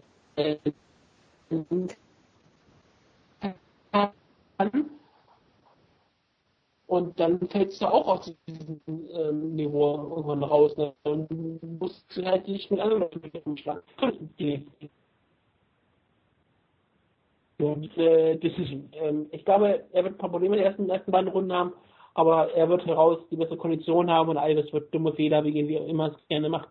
In der vierten, fünften Runde wird Carlos Conte ganz klar den Kampf gewinnen. Dritte Runde wird er trotzdem sein. Es wird vielleicht sogar auch eine Split Decision. Ich sage, es wird eine Split Decision und den meisten werden viele Leute sagen, Thiago Alves hat den Kampf eigentlich gewonnen. Aber wir alle werden nach dem Kampf der Meinung sein, dass Carlos Conte den Kampf eindeutig gewonnen hat. Ja, also ihr habt jetzt schon sehr viel gesagt. Ich kann da eigentlich kaum noch was hinzufügen. Also bei Condit bin ich halt sehr gespannt, wie er zurückkommt, weil in dem Woodley-Kampf ist ihm ja, glaube ich, so ziemlich alles im Knie gerissen gefühlt. Da war er irgendwie ewig weg und sehr schwer verletzt. Deshalb bin ich mal gespannt, wie er damit zurückkommt, weil er ist halt jemand, er, er Es ist übrigens nur das Kreuzband gerissen. Ne? Okay, gut, aber dann war es zumindest eine sehr langwierige Verletzung auch, oder? Kreuzband ist eigentlich immer ein halbes Jahr bisher. Ja, aber er ist doch deutlich länger weg gewesen jetzt, oder nicht? Ein Jahr, ja, zwei Monate. Okay, gut. Wie auch immer, auf jeden Fall, gerade für seinen Stil stelle ich mir das eben durchaus schwierig vor, weil Condit ist halt jemand, der möchte Flying Knees zeigen, der möchte sehr, sehr dynamisch sein im Stand und so weiter. Ähm, von daher, ich bin gespannt, ich könnte mir, ich, also ich, ich tue mich sehr schwierig, mir so einen Kampfverlauf vorzustellen, weil ich mir sage, Alves könnte sogar der technisch etwas sauberere Striker sein, gerade wenn er wieder auf seinen Legkick setzt und Condit vielleicht ein bisschen zu wild agiert und weiß ich nicht, also ich könnte mir da sogar vorstellen, dass Alves ihn outstrikt. Ähm, vielleicht kämpft Condit ja auch so ein bisschen wie in dem, in dem Nick Diaz Kampf, wo er deutlich taktischer gekämpft hat und zurückhaltender, ich, ich weiß es nicht. Vielleicht Sport, Sportkiller Greg Jack. Vielleicht erwischt er ihn auch mit, mit irgendeiner wilden Kombination. Also ich, ich tue mir sehr schwierig mit dem Kampf. Das ist so ein Kampf, den hättest du auch 2010 schon bucken können. So, es wirkt so ein bisschen so oldschool fast schon. Auf so eine sehr angenehme Art und Weise. Letzt Gut, das ist Welterweight der aktuell sehr stark. Das ist richtig, ja, aber letztendlich würde ich unterm Strich auch auf Condit tippen, aber ich halte den Kampf für durchaus relativ ausgeglichen und ziemlich eng, weil ich sage, dass Alves im Stand immer noch sehr gefährlich ist und Condit wird den Kampf nicht zu Boden kriegen, so das macht er einfach nicht, das kann er nicht, das wird er auch nicht, glaube ich, nicht versuchen. Deshalb könnte ich mir schon vorstellen, dass es ein schwieriger Kampf für ihn wird. Aber am Ende glaube ich doch, dass Condit gewinnt und schwierig. Ich tippe einfach mal auf mh, Condit finished Leute eigentlich immer, aber irgendwie kann ich es mir in dem Kampf nicht so richtig vorstellen. Ich tippe einfach mal auf eine Decision, aber ich bin mir da, also was den Kampfverlauf angeht, bin ich mir hier irgendwie sehr unsicher. Aber ich, ich freue mich sehr darauf, es sollte ein herausragender Kampf werden. Gut. Co-Main Event, unser Serientäterkampf, das ist das Rematch eines No Contests aus dem Jahre 2011. Charles Oliveira gegen Relentless Nick Lance. In der anderen Gewichtsklasse. In der anderen Gewichtsklasse, genau. Damals im Lightweight, heute im Featherweight. Wie geht der Kampf aus? Ich frage den äh, Wutke. Ja, der erste Kampf war ja so absurd. Damals war ja Nick Lance einer dieser Leute, die die UFC total hasste. Warum? Weil er halt einfach immer Kämpfe gewonnen hat. Das, das, das war für die UFC einfach nicht etwas, was ihr wollt. Die UFC möchte nicht Leute unter Vertrag die Kämpfe gewinnen. Gerade nicht gegen Leute wie Tyson Griffin und Andre Winner, die die UFC ja promoten wollte. Und ja, er hatte einen relativ langweiligen Stil. Da stellten sie gegen den spektakulärsten Kämpfer, den sie damals neu gepusht haben, Charles Oliveira, der Bronx, jemand, der mit wilden Submissions rausgeht und er sollte endlich, endlich aus Nick Lenz einen guten Kampf rausholen. Und da war es ein richtig geiler Kampf gewesen, der mit einem Wundermann nie entschieden wurde. Das muss man ja aber klar dazu sagen, nein. Ja doch, war halt nur illegal. Ja, eigentlich war es ja auch. Hat nicht Jonas mal das Argument gemacht, dass es nicht illegal war oder was auch immer? Da kann ich mich nicht dran erinnern. Ich meine auch. Ich kann mich an irgendwas ganz Absurdes erinnern. Ich erinnere mich an irgendwelche absurden Diskussionen. Also es war in dem Moment, es, es, war in dem Moment nicht illegal, weil der Ref es einfach ignoriert hat und der Kampf weiter lief. Aber sonst. weil im ersten Moment hat der Pay Naked Choke ganz klar Nick Lenz submitted. So, und das wurde halt später äh, wieder rückgängig gemacht und ja, also. Was ja auch schon mal eine gute Kommission ist in äh, Pennsylvania. Genau, und du hast es ja sehr schön gesagt, das war diese Zeit, wo äh, die UFC Nick Lenz unbedingt feuern wollte, so wie es jetzt bestimmt mit Ryan Dimmo tun wollen, über den wir gleich auch noch reden müssen, ähm, wo er dann das aber irgendwie immer gewonnen hat, aus absurden Gründen, die keiner so wirklich verstanden hat. Also gegen, ähm, ich weiß nicht, ob das gegen Tyson Griffin war, es gab irgendeinen so Kampf, den er für fast alle Leute relativ klar verloren hat und dann trotzdem ja, irgendwie die, die, die Decision gewonnen hat. Dann hatte er einen anderen Kampf, ich muss gerade mal überlegen, wo das war. Es gab irgendeinen Kampf, wo er tatsächlich auch die erst, genau, gegen Waylon Lowe hat er die ersten zwei Runden klar verloren. Dann haben sich schon alle gefreut, er verliert endlich, weil Nick Lenz kann ja keine Kämpfe finishen. Hat dann den Kampf sofort gefinisht in der dritten Runde. dann hat du halt den Kampf gegen Charles Oliveira, wo du dachtest, endlich hat er den Kampf verloren. Aber dann wurde halt nur Contest draus, weil das ein vollkommen illegaler Kniestoß war. Und irgendwo so. Und er verliert zwei Kämpfe in Folge und wird nicht entlassen. Genau, und das Ding war halt, doch, er wurde zwischendurch entlassen nach dem Mark Bocek-Kampf, interessanterweise. Aber da komme ich gleich nochmal zu. Irgendwo hier hat Nick Lenz nämlich die Kurve gekriegt, weil der Kampf gegen Charles Oliveira war schon sehr unterhaltsam. Der Kampf gegen Mark Bocek war jetzt nicht so wahnsinnig spektakulär. Ich weiß noch, dass Woodke ihn damals für Nick Lenz gescored hat, weil er sehr viele Guillotines gepult hat. Was Woodke sehr beeindruckt ja. hat. Ähm, danach wurde er nämlich sogar gefeuert, was man äh, nicht weiß, weil er dann sofort wieder verpflichtet wurde weil er hat ja einen Kampf im Dezember, äh, Dezember gehabt und dann im Januar hat er schon wieder gekämpft, wurde aber zwischendurch gefeuert. Er hat Paul Sess ersetzt. Genau, weil er. Äh, Paul Sess. Genau, da ist nämlich gerade sein Vater irgendwie lag da im Sterben und dann wurde er zurückgeholt in die UFC gegen Evan Dunham. Sehr gut. Hat da wieder verloren, aber der Kampf war unfassbar unterhaltsam. Es, es war ein Dr. Stoppage-Niederlage. Irgendwie Fight of the Night war es, glaube ich, auch noch. Und seitdem hat er die Kurve gekriegt, weil da hat er dann wirklich es mal geschafft, dass er Kämpfe verliert die dann aber auch noch so unterhaltsam waren, dass die UFC gesagt hat, okay, wir mögen dich jetzt so ein bisschen, hat man das Gefühl. Also sie, Featherweight also, hat ja seitdem mit allen Leuten den Boden aufgehoben. Ja, außer mit Chad Mendes halt, aber gut. Ähm, wenn ich jetzt sage, die UFC mag ihn, das muss man immer noch sehr vorsichtig sagen, weil er hat jetzt, ähm, ich glaube, Muki Alexander hat da mal sogar mal einen Artikel drüber geschrieben. Der hat irgendwie 15 Kämpfe oder sowas gehabt oder 15 Siege oder sowas. Ich, also auf jeden Fall relativ viele UFC-Kämpfe schon. Und er stand, glaube ich, einmal auf einer Main-Card, nämlich gegen Chad Mendes und wird es jetzt wieder tun gegen Charles Oliveira in Brasilien, wo Charles Oliveira der klare Favorit ist. Also natürlich mag die UFC ihn immer noch nicht, er ist immer noch relativ langweiliger für den typischen Fan-Grappler, aber er hat sich so ein bisschen etabliert in der UFC. Ich habe trotzdem irgendwie Angst, dass er gefeuert wird, sobald er einen Kampf verliert. Ähm, und ich glaube, dass er hier den Kampf verlieren wird, weil ich glaube, dass es vom Stil her einfach ein sehr, sehr schlechtes Matchup für ihn ist. Weil er ist ein sehr guter Gegner, aber ich glaube, Charles Oliveira passt stilistisch einfach so gar nicht zu ihm, weil ich weiß nicht, ob er ihn wirklich outstriken kann. Das wird für ihn sehr schwierig. Oliveira ist auch um einiges größer als er. Und das heißt, er müsste ihn, er, er müsste ihn zu Boden nehmen und ihn da kontrollieren. Und ich glaube einfach nicht, dass er das schafft. Ich glaube, dass Charles Oliveira am Boden einfach zu dynamisch ist und zu gut. Und ich glaube, am Ende wird Oliveira ihn entweder submitten oder eine relativ klare Decision gewinnen.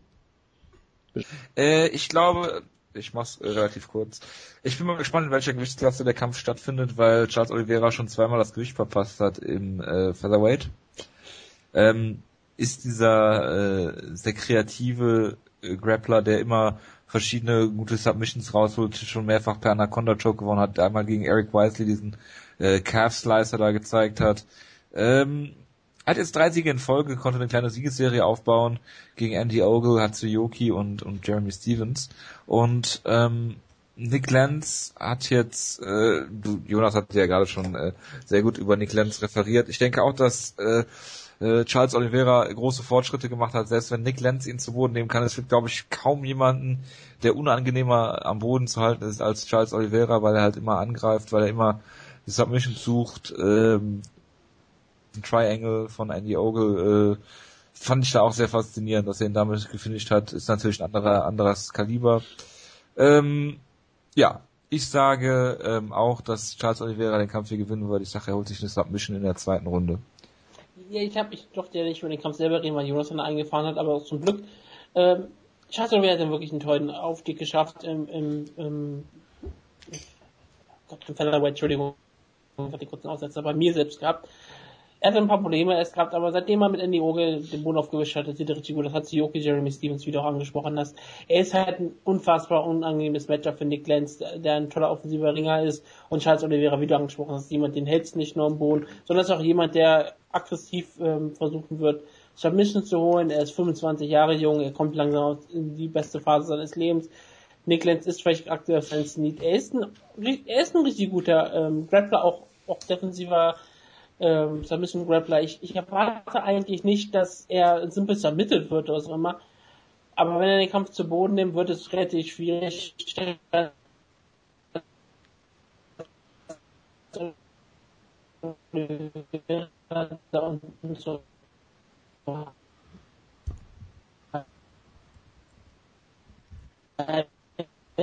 Und den zu kontrollieren. Ich teile das Potenzial, diesen Kampf zu gewinnen. Er muss diesen Kampf eigentlich auch gewinnen. Würde ich äh, nicht ähm, Serientäter ähm, tippen, würde ich auf Nick Lenz tippen, aber weil es Serientäter-Kampf ist, sage ich schweres Herzens, Charles Oliveira gewinnt den Kampf. Oh, ich habe sogar schon Lenz eingetragen für dich. Das ist ja, ich wollte gerade sagen, warum steht denn hier Lenz bitte in der Tabelle drin? Ich war, ich war mir so klar, also ich war mir so sicher. Es war übrigens super, dass, dass ihr letzte Woche meinen Uriah Hall nicht eingetragen hattet. Was? Es stand nicht in der Tabelle drin. Ich musste es selbst ergänzen. Ja. Tja. So Jonas hat das gemacht, nicht ich. Ich habe damit ja. nichts zu tun. Jonas. Tja. Also ja, es tut mir so eine Sinne, ich möchte ja eigentlich auch Nick Lenz tippen. Ich mag Nick Lenz total gerne, ich finde ihn total sympathisch. Er ist relentless, das muss man immer wieder dazu sagen. Aber Charles Oliveira ist halt so ein Albtraum-Matchup für ihn. Ich wüsste nicht, wo er ihn gewinnt. Ich, vielleicht kann, vielleicht gewinnt er durch defensives Striking. aber wer, wer, tut das in der UFC, ja?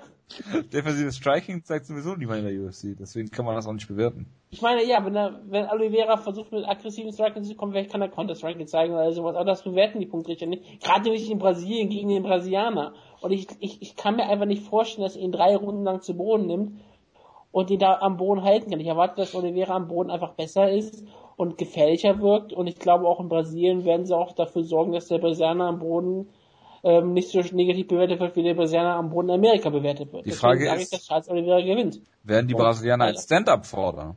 Ja, fordern, aber ja, aber nicht, wenn... Oliveira so nicht möchte. Ja, das, das meine ich ja. Er, könnte, er könnte so fordern wie Rumble Johnson.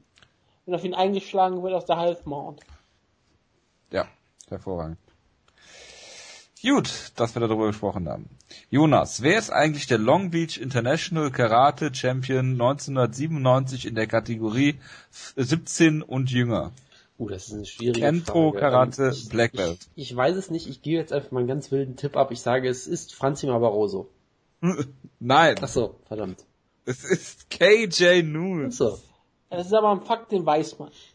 Ja, das muss man eigentlich, eigentlich muss es wie aus der Pistole geschossen kommen. Jonas, was hältst du eigentlich von Cage uns generell? Hallo, hallo, ich, ich höre dich gerade nicht. Ich habe irgendwie gerade ja, ja, Störung am Arsch. Was? Ja, ja, klar. Hallo, äh, äh, KJ Nunes ist äh, jetzt wieder im äh, Welterweight sogar hochgegangen und hat jetzt äh, eineinhalb Siege in Folge gefeiert. Eigentlich war es ein richtiger, richtiger Sieg in Darren Cruise, sind wir mal ehrlich. Ich, verstehe auch nicht, dass, wenn er nur wegen einem Eye-Poke hier keinen TKO-Sieg kriegt. Ich meine, wo sind wir denn hier? In einem regulierten Sport? ja, das ist ja furchtbar. Also, kann jemand irgendwas zu Alex Oliveira sagen? Also ich, ich fand es immer sehr schön, damals Cage Nunes, als er gegen George oder Roberts gekämpft hat, Jonas Lieblingskämpfer, wenn er ihn komplett auseinandergenommen hat. Das hat mich so sehr gefreut ich, ich freue mich irgendwie, wenn jemand mit seinem Weltklasse boxen wie KJ Nunes, einer der besten Boxer in der UFC oder im Mixed Martial Arts generell, das Exzellenz Weltklasse boxen. Exzellenz Weltklasse boxen, wenn er uns hier immer wieder beglückt. Ich meine, ich glaube selbst äh, Floyd Mayweather kocht diesen Kampf, damit er noch was lernen kann von dem Kopfbewegung und den wunderbaren Haaren, die KJ Nunes in den Kampf führt. Und ich, ich bin auch vollkommen davon überzeugt, dass er einen Cowboy aus Brasilien hier auseinandernehmen wird. Und es wird eine wunderbare, exzellente Decision. Ich sag's dir, KJ ist ein K.O.-Striker, das wissen wir alle, hat er dem Sam Storm-Kampf bewiesen, das einzige Mal in seinem Leben geführt, hat er bewiesen, dass er ein absoluter K.O.-Striker ist. Seitdem ist er jetzt sowas wie Don Young Kim geworden. Er wird aber wieder seinen Stil verändern. Er wird wieder sein richtig gutes Weltklasse-Boxen zeigen. Er wird hier den Cowboy bändigen, einfangen und ihn drei Runden dominieren. Und wir werden dafür hoffentlich jo äh, Jonas zwingen, dass er diesen Kampf live tickert. ja. Selbst, selbst wenn er den Kampf danach erst am nächsten Tag guckt, ich bin dafür, dass Jonas diesen Kampf live tickert. Deshalb hoffe ich, dass dieser Kampf 15 Minuten geht. Ich rufe Jonas einfach, ich rufe Jonas einfach um 5 Uhr morgens an und sag, hey. Steh auf. Los. Ja, Fight Pass. Hier sind meine Fight Pass Daten. Deswegen hier KJ Nunes Decision. Und und wir sind alle froh darüber, dass es dann wieder einen nächsten Catch News Kampf gibt, den wir besprechen können. Ja, ich möchte jetzt dem Kampf eigentlich, eigentlich ja gar nichts sagen, vor allem nicht noch schon zum zweiten Mal, weil der Router von Jojo gerade explodiert ist, glaube ich. Aber ich möchte trotzdem natürlich noch zwei Sachen klarstellen. Ja, also KJ Nunes, äh, ihn als einen der besten Boxer der UFC zu bezeichnen, ist natürlich blanker Hohn. Er ist weit davon entfernt, der Matt Mitchell des Welterweights zu sein. Und die zweite Sache ist, er hat schon gegen den amerikanischen Cowboy verloren und er wird auch gegen den brasilianischen Cowboy kein Land sehen und hier ganz klar, ich sage einfach, er wird ganz klar ausgenockt in der ersten Runde und dann hat sich das auch. Sagt mir bitte, ja. sagt mir bitte, dass ihr das gehört habt, damit ich jetzt nicht noch zum dritten Mal über Cage Nunes reden muss. Wir haben, ich habe eigentlich, äh, ich finde Cage Nunes ist zu schlecht weggekommen bei dir, deshalb müssen wir das jetzt nochmal schneiden und du musst nochmal die Lopulei auf Cage Nunes starten. Nein, danke. Carl James Nunes. Nicht? Nee. Schade. Haben wir eigentlich über die Hall of Fame geredet bei den News Nein, Nein absichtlich niemanden nicht. interessiert. Das habe ich zur Kenntnis genommen und hier beabsichtigt. Ich wollte eigentlich mal darüber reden, was für eine Schande ist, dass Bass Rutten reinkommt, aber nicht Frank Shamrock. und ich habe, ich habe bei der UFC, bei dem UFC Pay-Per-View so durchgespult und auf einmal lief ein Trailer für BJ Penn und ich hatte sehr große Angst auf einmal, dass er zurückkommt und war dann sehr äh, erfreut, dass er nur in der Hall of Fame ist. Und mehr muss man dazu auch nicht sagen, glaube ich. Schade. Frank Shamrock ist nicht in der Hall of Fame. Dafür noch mal Matt Hughes, dann schönen Dank. Ja, ja. Man muss halt seine Angestellten äh, bei Laune halten. Obwohl, die, die Kampf Hall of Fame ist, eine schöne, ist eine schöne Idee, muss man ganz ehrlich sagen. Apropos Angestellte, ich wollte nur mal festhalten, dass Woodke was, gestern gemerkt hat, dass Rich Franklin Vice President bei One FC ist. Ich glaube, ich habe das schon mal erfahren, habe es wieder vollkommen vergessen. Schade. Aber was du niemals vergessen wirst, ist Team Schlagkraft Ehrenmitglied Franzi Barroso, der gegen ein auch ehemaliges Team Schlagkraft-Mitglied Ryan Jimmo kämpft er ist ja nicht Ehrenmitglied. Äh, Franz Barroso war Mitglied von Team Schlagkraft. Ja. Mein Mitglied. ja, mit der ja? besten Begründung, die ich jemals gehört habe. Es gab niemand und er wird gegen Leute kämpfen in Brasilien, wo er wahrscheinlich gewinnen kann. kann, ja. Hans Strecker begs to differ. Ja, aber was kann ich denn dafür, dass die UFC gegen Leute stellt, die, die unbesiegbar sind, ja. Aber Franz Barroso ist jetzt auf einer äh, absolut Siegesserie. Er schwimmt auf der Welle des Erfolges, indem man keinen einzigen Kampf seitdem hatte. Und deswegen hoffe ich, dass er auf dieser Erfolgswelle weiter schwimmt. Aber Ryan Jimmo hat ja jetzt vor kurzem auf 15 gerankt und ich erwarte eigentlich, dass er gewinnt und wie gesagt der neue, nicht kündbare, ähm, kündbare Star ist. Und ja, ich glaube, Ryan Jimmo ist der bessere Kämpfer von den beiden. Der gewinnt Ryan Jimmo den Kampf. Ich schließe mich an. Ich sage, Jimmo gewinnt, wie er möchte. Ich hoffe, dass der MFC Half Point Jimmo wieder zurückkehrt und ein Wrestlefest feiert. Gut, jetzt kommt ein durchaus interessanter Kampf, wie ich finde, wobei ich natürlich beim ersten Lesen wieder gedacht habe, Ugh. ähm, Norman Park, der äh, jetzt natürlich nur von einem äh, gewissen Gleason T-Bau besiegt wurde, Kennt man vielleicht? Genau. Hat, äh, genau, auch aus Team Schlagkraft, hat eine eigentlich gute Siegesserie ähm, gestartet im Lightweight, hat einen Draw zwar nur gehabt gegen äh, äh, Leonardo Santos, weil ihm ein Punkt abgezogen wurde, was ja auch mal was Neues ist, dass dafür Punkte abgezogen werden. Kämpft gegen äh, einen aus dem Serientäterspiel schon bekannten äh, Ronaldo, der ähm, im März erst gekämpft hat gegen Akbar Ariola und äh, jetzt äh, hier gegen Norman Park kämpft. Möchten wir dazu was sagen? Ja, äh, ich, bin, ich werde erwarten, dass Nordirland stillstehen wird für diesen Kampf, denn Norman Park ist der äh, nordirische Conor McGregor. Er hat ja auch Niederlage gegen Joseph Duffy und das ist ganz klar. Und jetzt tritt er an gegen äh, Francis Trinal, mit dem du glaube ich deine Siegesserie gestartet hast, ne? War das nicht? Ja, genau. Das, Nummer eins war gegen Areola. Ja, äh, Norman Park ist, äh, warte, ganz kurz, die Nummer 48 weltweit, die Nummer 50 ähm, im Lightweight weltweit. Ich weiß gar nicht, wo findet der Kampf denn statt, in welcher Gewichtsklasse? Lightweight. Lightweight, also erwarte ich, ähm, dass Francis halt etwas größer ist. Aber, ähm, ja, warte, Norman Park geht runter. Oder? Nee, Trinaldo mhm. geht runter. Hä, geht nicht niemand runter? Ich habe mich verlesen, Entschuldigung. nein, nein, äh, ich war hier so ein bisschen mit W verwirrt bei der, bei der Seite, dachte gerade. Interview. Ich dachte gerade, dass einer von beiden Welterweight war, aber ich habe mich, das war worldwide. Egal, egal, egal. Ich erwarte, dass Norman Park hier ähm, die irische ähm, Tradition weiterführt, obwohl er Nordire ist in den Kampf gewinnt. Also ich muss zu einer Sache nur sagen, es ist eine sehr, sehr logische Ansetzung. Weil du hast ja schon gesagt, Norman Park hat gegen Gleison Tibau verloren.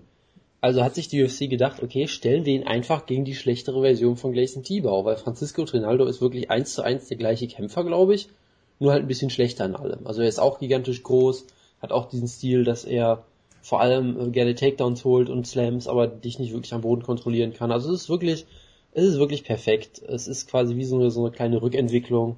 Ähm, und es ist die perfekte Ansetzung dementsprechend. Und da deshalb tippe ich drauf, dass Norman Park diesen Kampf gewinnen wird. Hervorragend. Areola hat übrigens auch auf Spanisch eine sehr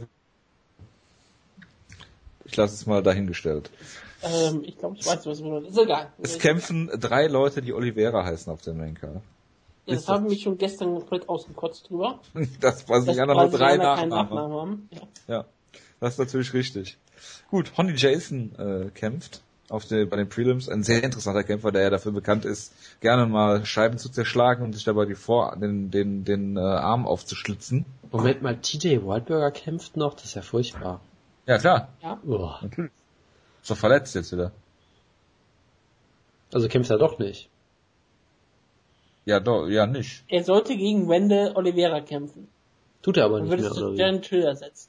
Ach so, bei, ja. bei Sherlock steht er noch auf dem Line-Up. Ja, bei Sherlock. Du musst mal Wikipedia gucken, das ist alles aktuell und Oder bei Topology, das ist jetzt auch schon so. Ja. ja.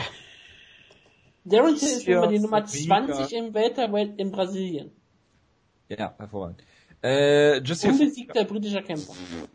Jussier Familia gegen Wilson Reis. Wutke, prädestiniert für dich, äh, von der Wilson Reis Seite her zu argumentieren und für den Jonas äh, Jussier Formiga. Jussier da Silva, weil er Brasilianer ist, hat dann nur einen einzigen, die haben ja nur ganz wenige Nachnamen, wie wir gerade festgestellt haben, ist natürlich da Silva und obwohl Formiga noch ein Nickname ist. Ja, ähm, Formiga ist Familie Nummer 5 Wilson Heiß ist bei mir Nummer 11 und ich bin sehr gespannt, ob er hier vielleicht nicht aufschließt. Ähm, es ist absoluter Top-Kampf. Es ist eigentlich der drittinteressanteste Kampf auf der Karte. Vielleicht ist er so interessanter als Niklenski gegen Charles Oliveira. Ist ein bisschen schwierig zu sagen. Es ist natürlich dadurch, dass die Flyweights sind, natürlich ein absoluter Prelim-Kampf. Sollte man auch äh, ganz klar so sagen. Ähm, es wird zu sehen sein, wie Formiga hier auftritt. Denn viele Leute könnten vielleicht sagen, hm, wenn er hier einen großen Sieg feiert, ist er ja auch näher an eines Title Shots. Ihm fehlt natürlich der große Sieg, aber wenn er Wilson Hayes stoppt, das ist nicht gerade einfach. Ich halte Wilson Hayes für einen sehr, sehr gefährlichen Grappler und Submission-Kämpfer. Er hat ja hier vor kurzem wieder Scott Jobson besiegt und wer tut das schon im Flyweight? Jonas, würdest du mir zustimmen, wenn ich dir sage, Yusuf Formigas Backmount ist das Äquivalent zu äh, Matt Mitrions Boxen? Oh, die, ich glaube, seine Backmount ist sogar noch besser als das Boxen von Mitchigan. oh nein! Ja, ja, also, also. Einen Sieg über Zack Markowski. Also, Josiah Formiga ist auf jeden Fall der logische Nachfolger von BJ Penn. Unfassbar gute Backmount. Äh, man soll sich mal auf YouTube einfach ein Highlight-Video von ihm angucken. Das ist wirklich spektakulär, wie er sich die Backmount einfach holt und hält. Er hat damit ja auch Zack Markowski besiegt, wie gesagt, wo er teilweise einfach äh, einfach auf den Rücken gesprungen ist und sich dann hat vorn überfallen lassen und Mekowski so mit nach, mit nach vorne gerissen hat. Das ist sehr spektakulär, was er da macht. Also was das Grappling angeht, die meisten Leute werden es langweilig finden, vermutlich, aber ich finde es sehr spektakulär. Ähm, und Wilson, ja Wilson Reis, der Bellator-Veteran, äh, auch sehr erfolgreich in letzter Zeit, was man vielleicht auch lange nicht so erwartet hätte, nachdem er bei Bellator ja im Featherweight zweimal sehr, sehr brutal ausgenockt wurde. Seitdem hat er halt nur die Niederlage gegen Yuri Alcantara, wo glaube ich auch viele Leute ihn durchaus vorne gesehen haben. Hat meinen Liebling Ivan Menjivar besiegt. Also der hat durchaus was drauf, ist ein sehr guter Grappler, hat auch solides, solides Ringen, solide Striking ist auch ganz okay. Ich glaube natürlich trotzdem, dass äh, Jussier Formiga ihn besiegen wird. Weil Hayes wird versuchen, mit ihm zu grappeln irgendwann, da bin ich mir sicher, und Formiga wird sich dann den Rücken schnappen und aus der Backmount ihn kontrollieren und am Ende eine Decision gewinnen. Ich bin jetzt stark dafür, dass du direkt weitermachst, äh, Jonas, mit Lukas Martins gegen äh, Mirsad Bektic.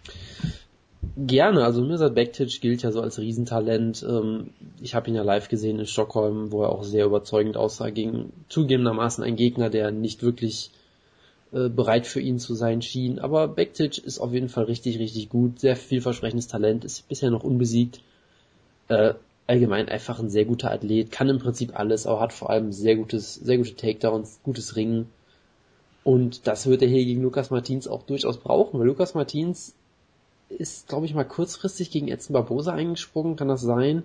Ist dann, glaube ich, zwischenzeitlich wild in den Gewichtsklassen rum hin und her gesprungen. Also er ist irgendwie Er ist irgendwie vom Lightweight ins Bantamweight runtergegangen und dann ins Featherweight wieder hoch oder irgendwie sowas ganz Absurdes. Ähm, hat zuletzt gegen Darren Elkins verloren, was eine relativ furchtbare Entscheidung war, wo er eigentlich relativ deutlich gewonnen hat, glaube ich, für die meisten Leute, wenn ich das richtig in Erinnerung habe, aber trotzdem nicht wirklich gut aussah, weil er die Takedowns von Darren Elkins locker gestoppt hat und dann irgendwie sich von Darren Elkins so ein bisschen outstriken hat lassen, beziehungsweise halt im Stand verloren hat irgendwie den Kampf. Ob jetzt umstritten oder nicht, sollte halt gegen Darren Elkins nicht passieren. Ähm, von daher im Stand ist er gar nicht mal so schlecht. Er ist ein bisschen anfällig für Schläge, aber hat durchaus Power und solides Striking. Letztendlich glaube ich aber, dass Bektic eigentlich überall besser ist und vor allem wird Bektic ihn vermutlich dann doch zu Boden nehmen können, weil ich ihn sogar noch für einen besseren MMA-Ringer als Darren Elkins halte. Und am Ende wird er vermutlich, ähm, ich glaube, er wird ihn sogar finishen. Ich weiß noch gar nicht genau wie. Vielleicht mit Ground and Pound, vielleicht mit einer Submission, aber irgendwie wird er ihn, glaube ich, besiegen. Wutke. Über Misa Bektic soll ich mal sagen? Willst du? Sonst würde ich was. Ähm, das ist was immer Jonas ihn total hypt und ich bin immer sehr gespannt drauf, dass er das endlich mal komplett beweist. Weil ich würde Jonas mal wirklich gönnen, dass er auch mal einen Kämpfer hat, den er mal ganz gehypt hat, der es dann endlich auch mal ähm, allen Leuten zeigt. Das ist der Außer Thomas Almeida. Okay. Thomas Almeida ist mir sympathisch. Dieser Bektic ist Serbe. Mir äh, ist, nicht Serbe, ist Bosnier. Ja, genau. Mir ist Misa Bektic nämlich auch, das ist eine gute Überleitung dafür, dass ich sagen wollte, dass er mir sehr unsympathisch ist, seitdem ich ihn bei Felix Sturms ähm, Twitter-Account irgendwo in einem Foto wiedergefunden habe. Und äh, ja, seitdem ist Mirsad Bektic bei mir für ewig unten durch. Da hast du dir wieder was zurecht ge, äh, recht gehypt, Jonas. Du hast keine, keine Grenzen. Genau. Weiß nicht, wann Schluss ist. Ich hoffe, jetzt ist Schluss mit der Ausgabe. Äh, ich Juliana Lima gegen Erika sagen, das ist doch, das muss der Wutke doch noch. Lima äh, hat ja bisher nur gegen Champions verloren. Katja Kankapea in, äh, in Invicta und Jana Jefrischek in der UFC. Hat dann noch Nina Ansaroff besiegt, die ja eigentlich jetzt gegen ähm, Rose Namajunas kämpfen sollte, was dann nicht stattgefunden hat. Erika Almeida ist eine unbesiegte brasilianische Kämpferin mit, die scheinbar richtig gutes Grappling hat, nahezu alle ihre Siege per Submission gewonnen hat in der ersten Runde ähm, es wird bestimmt ein relativ unterhaltsamer Kampf werden. Ich, ich, ich, vermute, ich vermute, dass Joanna Lima hier beweisen wird, dass sie bei mir Nummer 11 ist und vielleicht kommt sie ja sogar an Rose Namajunas vorbei. Vielleicht, man weiß es nicht. Ich würde sagen, wir schließen die Ausgabe. Ich habe dem Jonas noch ein schönes Bild gerade geschickt, auf das ich eben angespielt habe. Ja, ich äh, Bosnian born American assembled. Mirsad Baptist, Pride and Honor. Ich glaube, Jonas hypt ihn bald nicht mehr. Wieso? Ist doch sympathisch. Ach, Was ist denn da los, Bosnien und amerikanische Flagge zusammen. Ich glaube, das ist, ich glaube, deswegen darf es im Reebok die nicht geben und nicht mehr zu sehen. Diese T-Shirts sind doch ein Ich, ich möchte mal auf die Replies auf diesen Tweet aufmerksam machen, ja. Die erste, Mirsat is wack as shit. Und die zweite, guten ja, genau. Morgen, have a superb day, mit irgendeinem russischen Account. Und dann die dritte Frage, wie jemand versucht, Felix Sturm über UFC äh, auszufragen. Es ist hervorragend. Schaust du oft UFC, kannst du als Boxer aus dem MMA lernen. Grüße aus Mannheim. Und dann noch was Bosnisches. Wo dann das, das Hashtag Car, Carpool und Taxi-Sharing drinsteht. Das ist alles sehr, sehr ja. verwirrend. Ey, das ist immerhin Fabian, Fabian K. Jeden Morgen werde ich zum Serial Killer. Um Gottes Willen. Ja, das ist als nächstes Schluss, weil schlimmer kann es nicht mehr werden. Ich wünsche euch allen einen guten Start in die Woche. Es ist eine kurze Woche. Ich freue mich. Nächste Woche wird Jonas dann erzählen, wie das Live-Twittern war vor dem KJ Nunes Kampf. Ja. Hat er ja versprochen? Hat er versprochen? Hallo, in der ersten hallo, Aufnahme. Dann ist das ich höre euch gerade wieder nicht mehr. Ja, hallo, hallo, seid ihr noch da? Aber dann, dann previewen wir auch eine hervorragende Karte Tim Boach gegen äh, Hendo, dann äh, Ben Roswell gegen Matt Mitrio und das ist, das ist alles sehr hervorragend. Thiago Tavares, der bei dir gerankte Kämpfer, äh, Wutke ist dabei. Äh, der, äh, Dustin Poirier, Joe Soto, Francisco Rivera gegen Bruce Leroy, Sean Jordan gegen Derek Lewis. Ach, das ist eine, eine helle Freude. Emma Soul ist dabei. Ich freue mich. Bis Kim nächste Birch Woche. versus Dan Henderson at last. Genau. Ich wünsche euch was. Bis dahin. Macht's gut. ciao. ciao. ciao.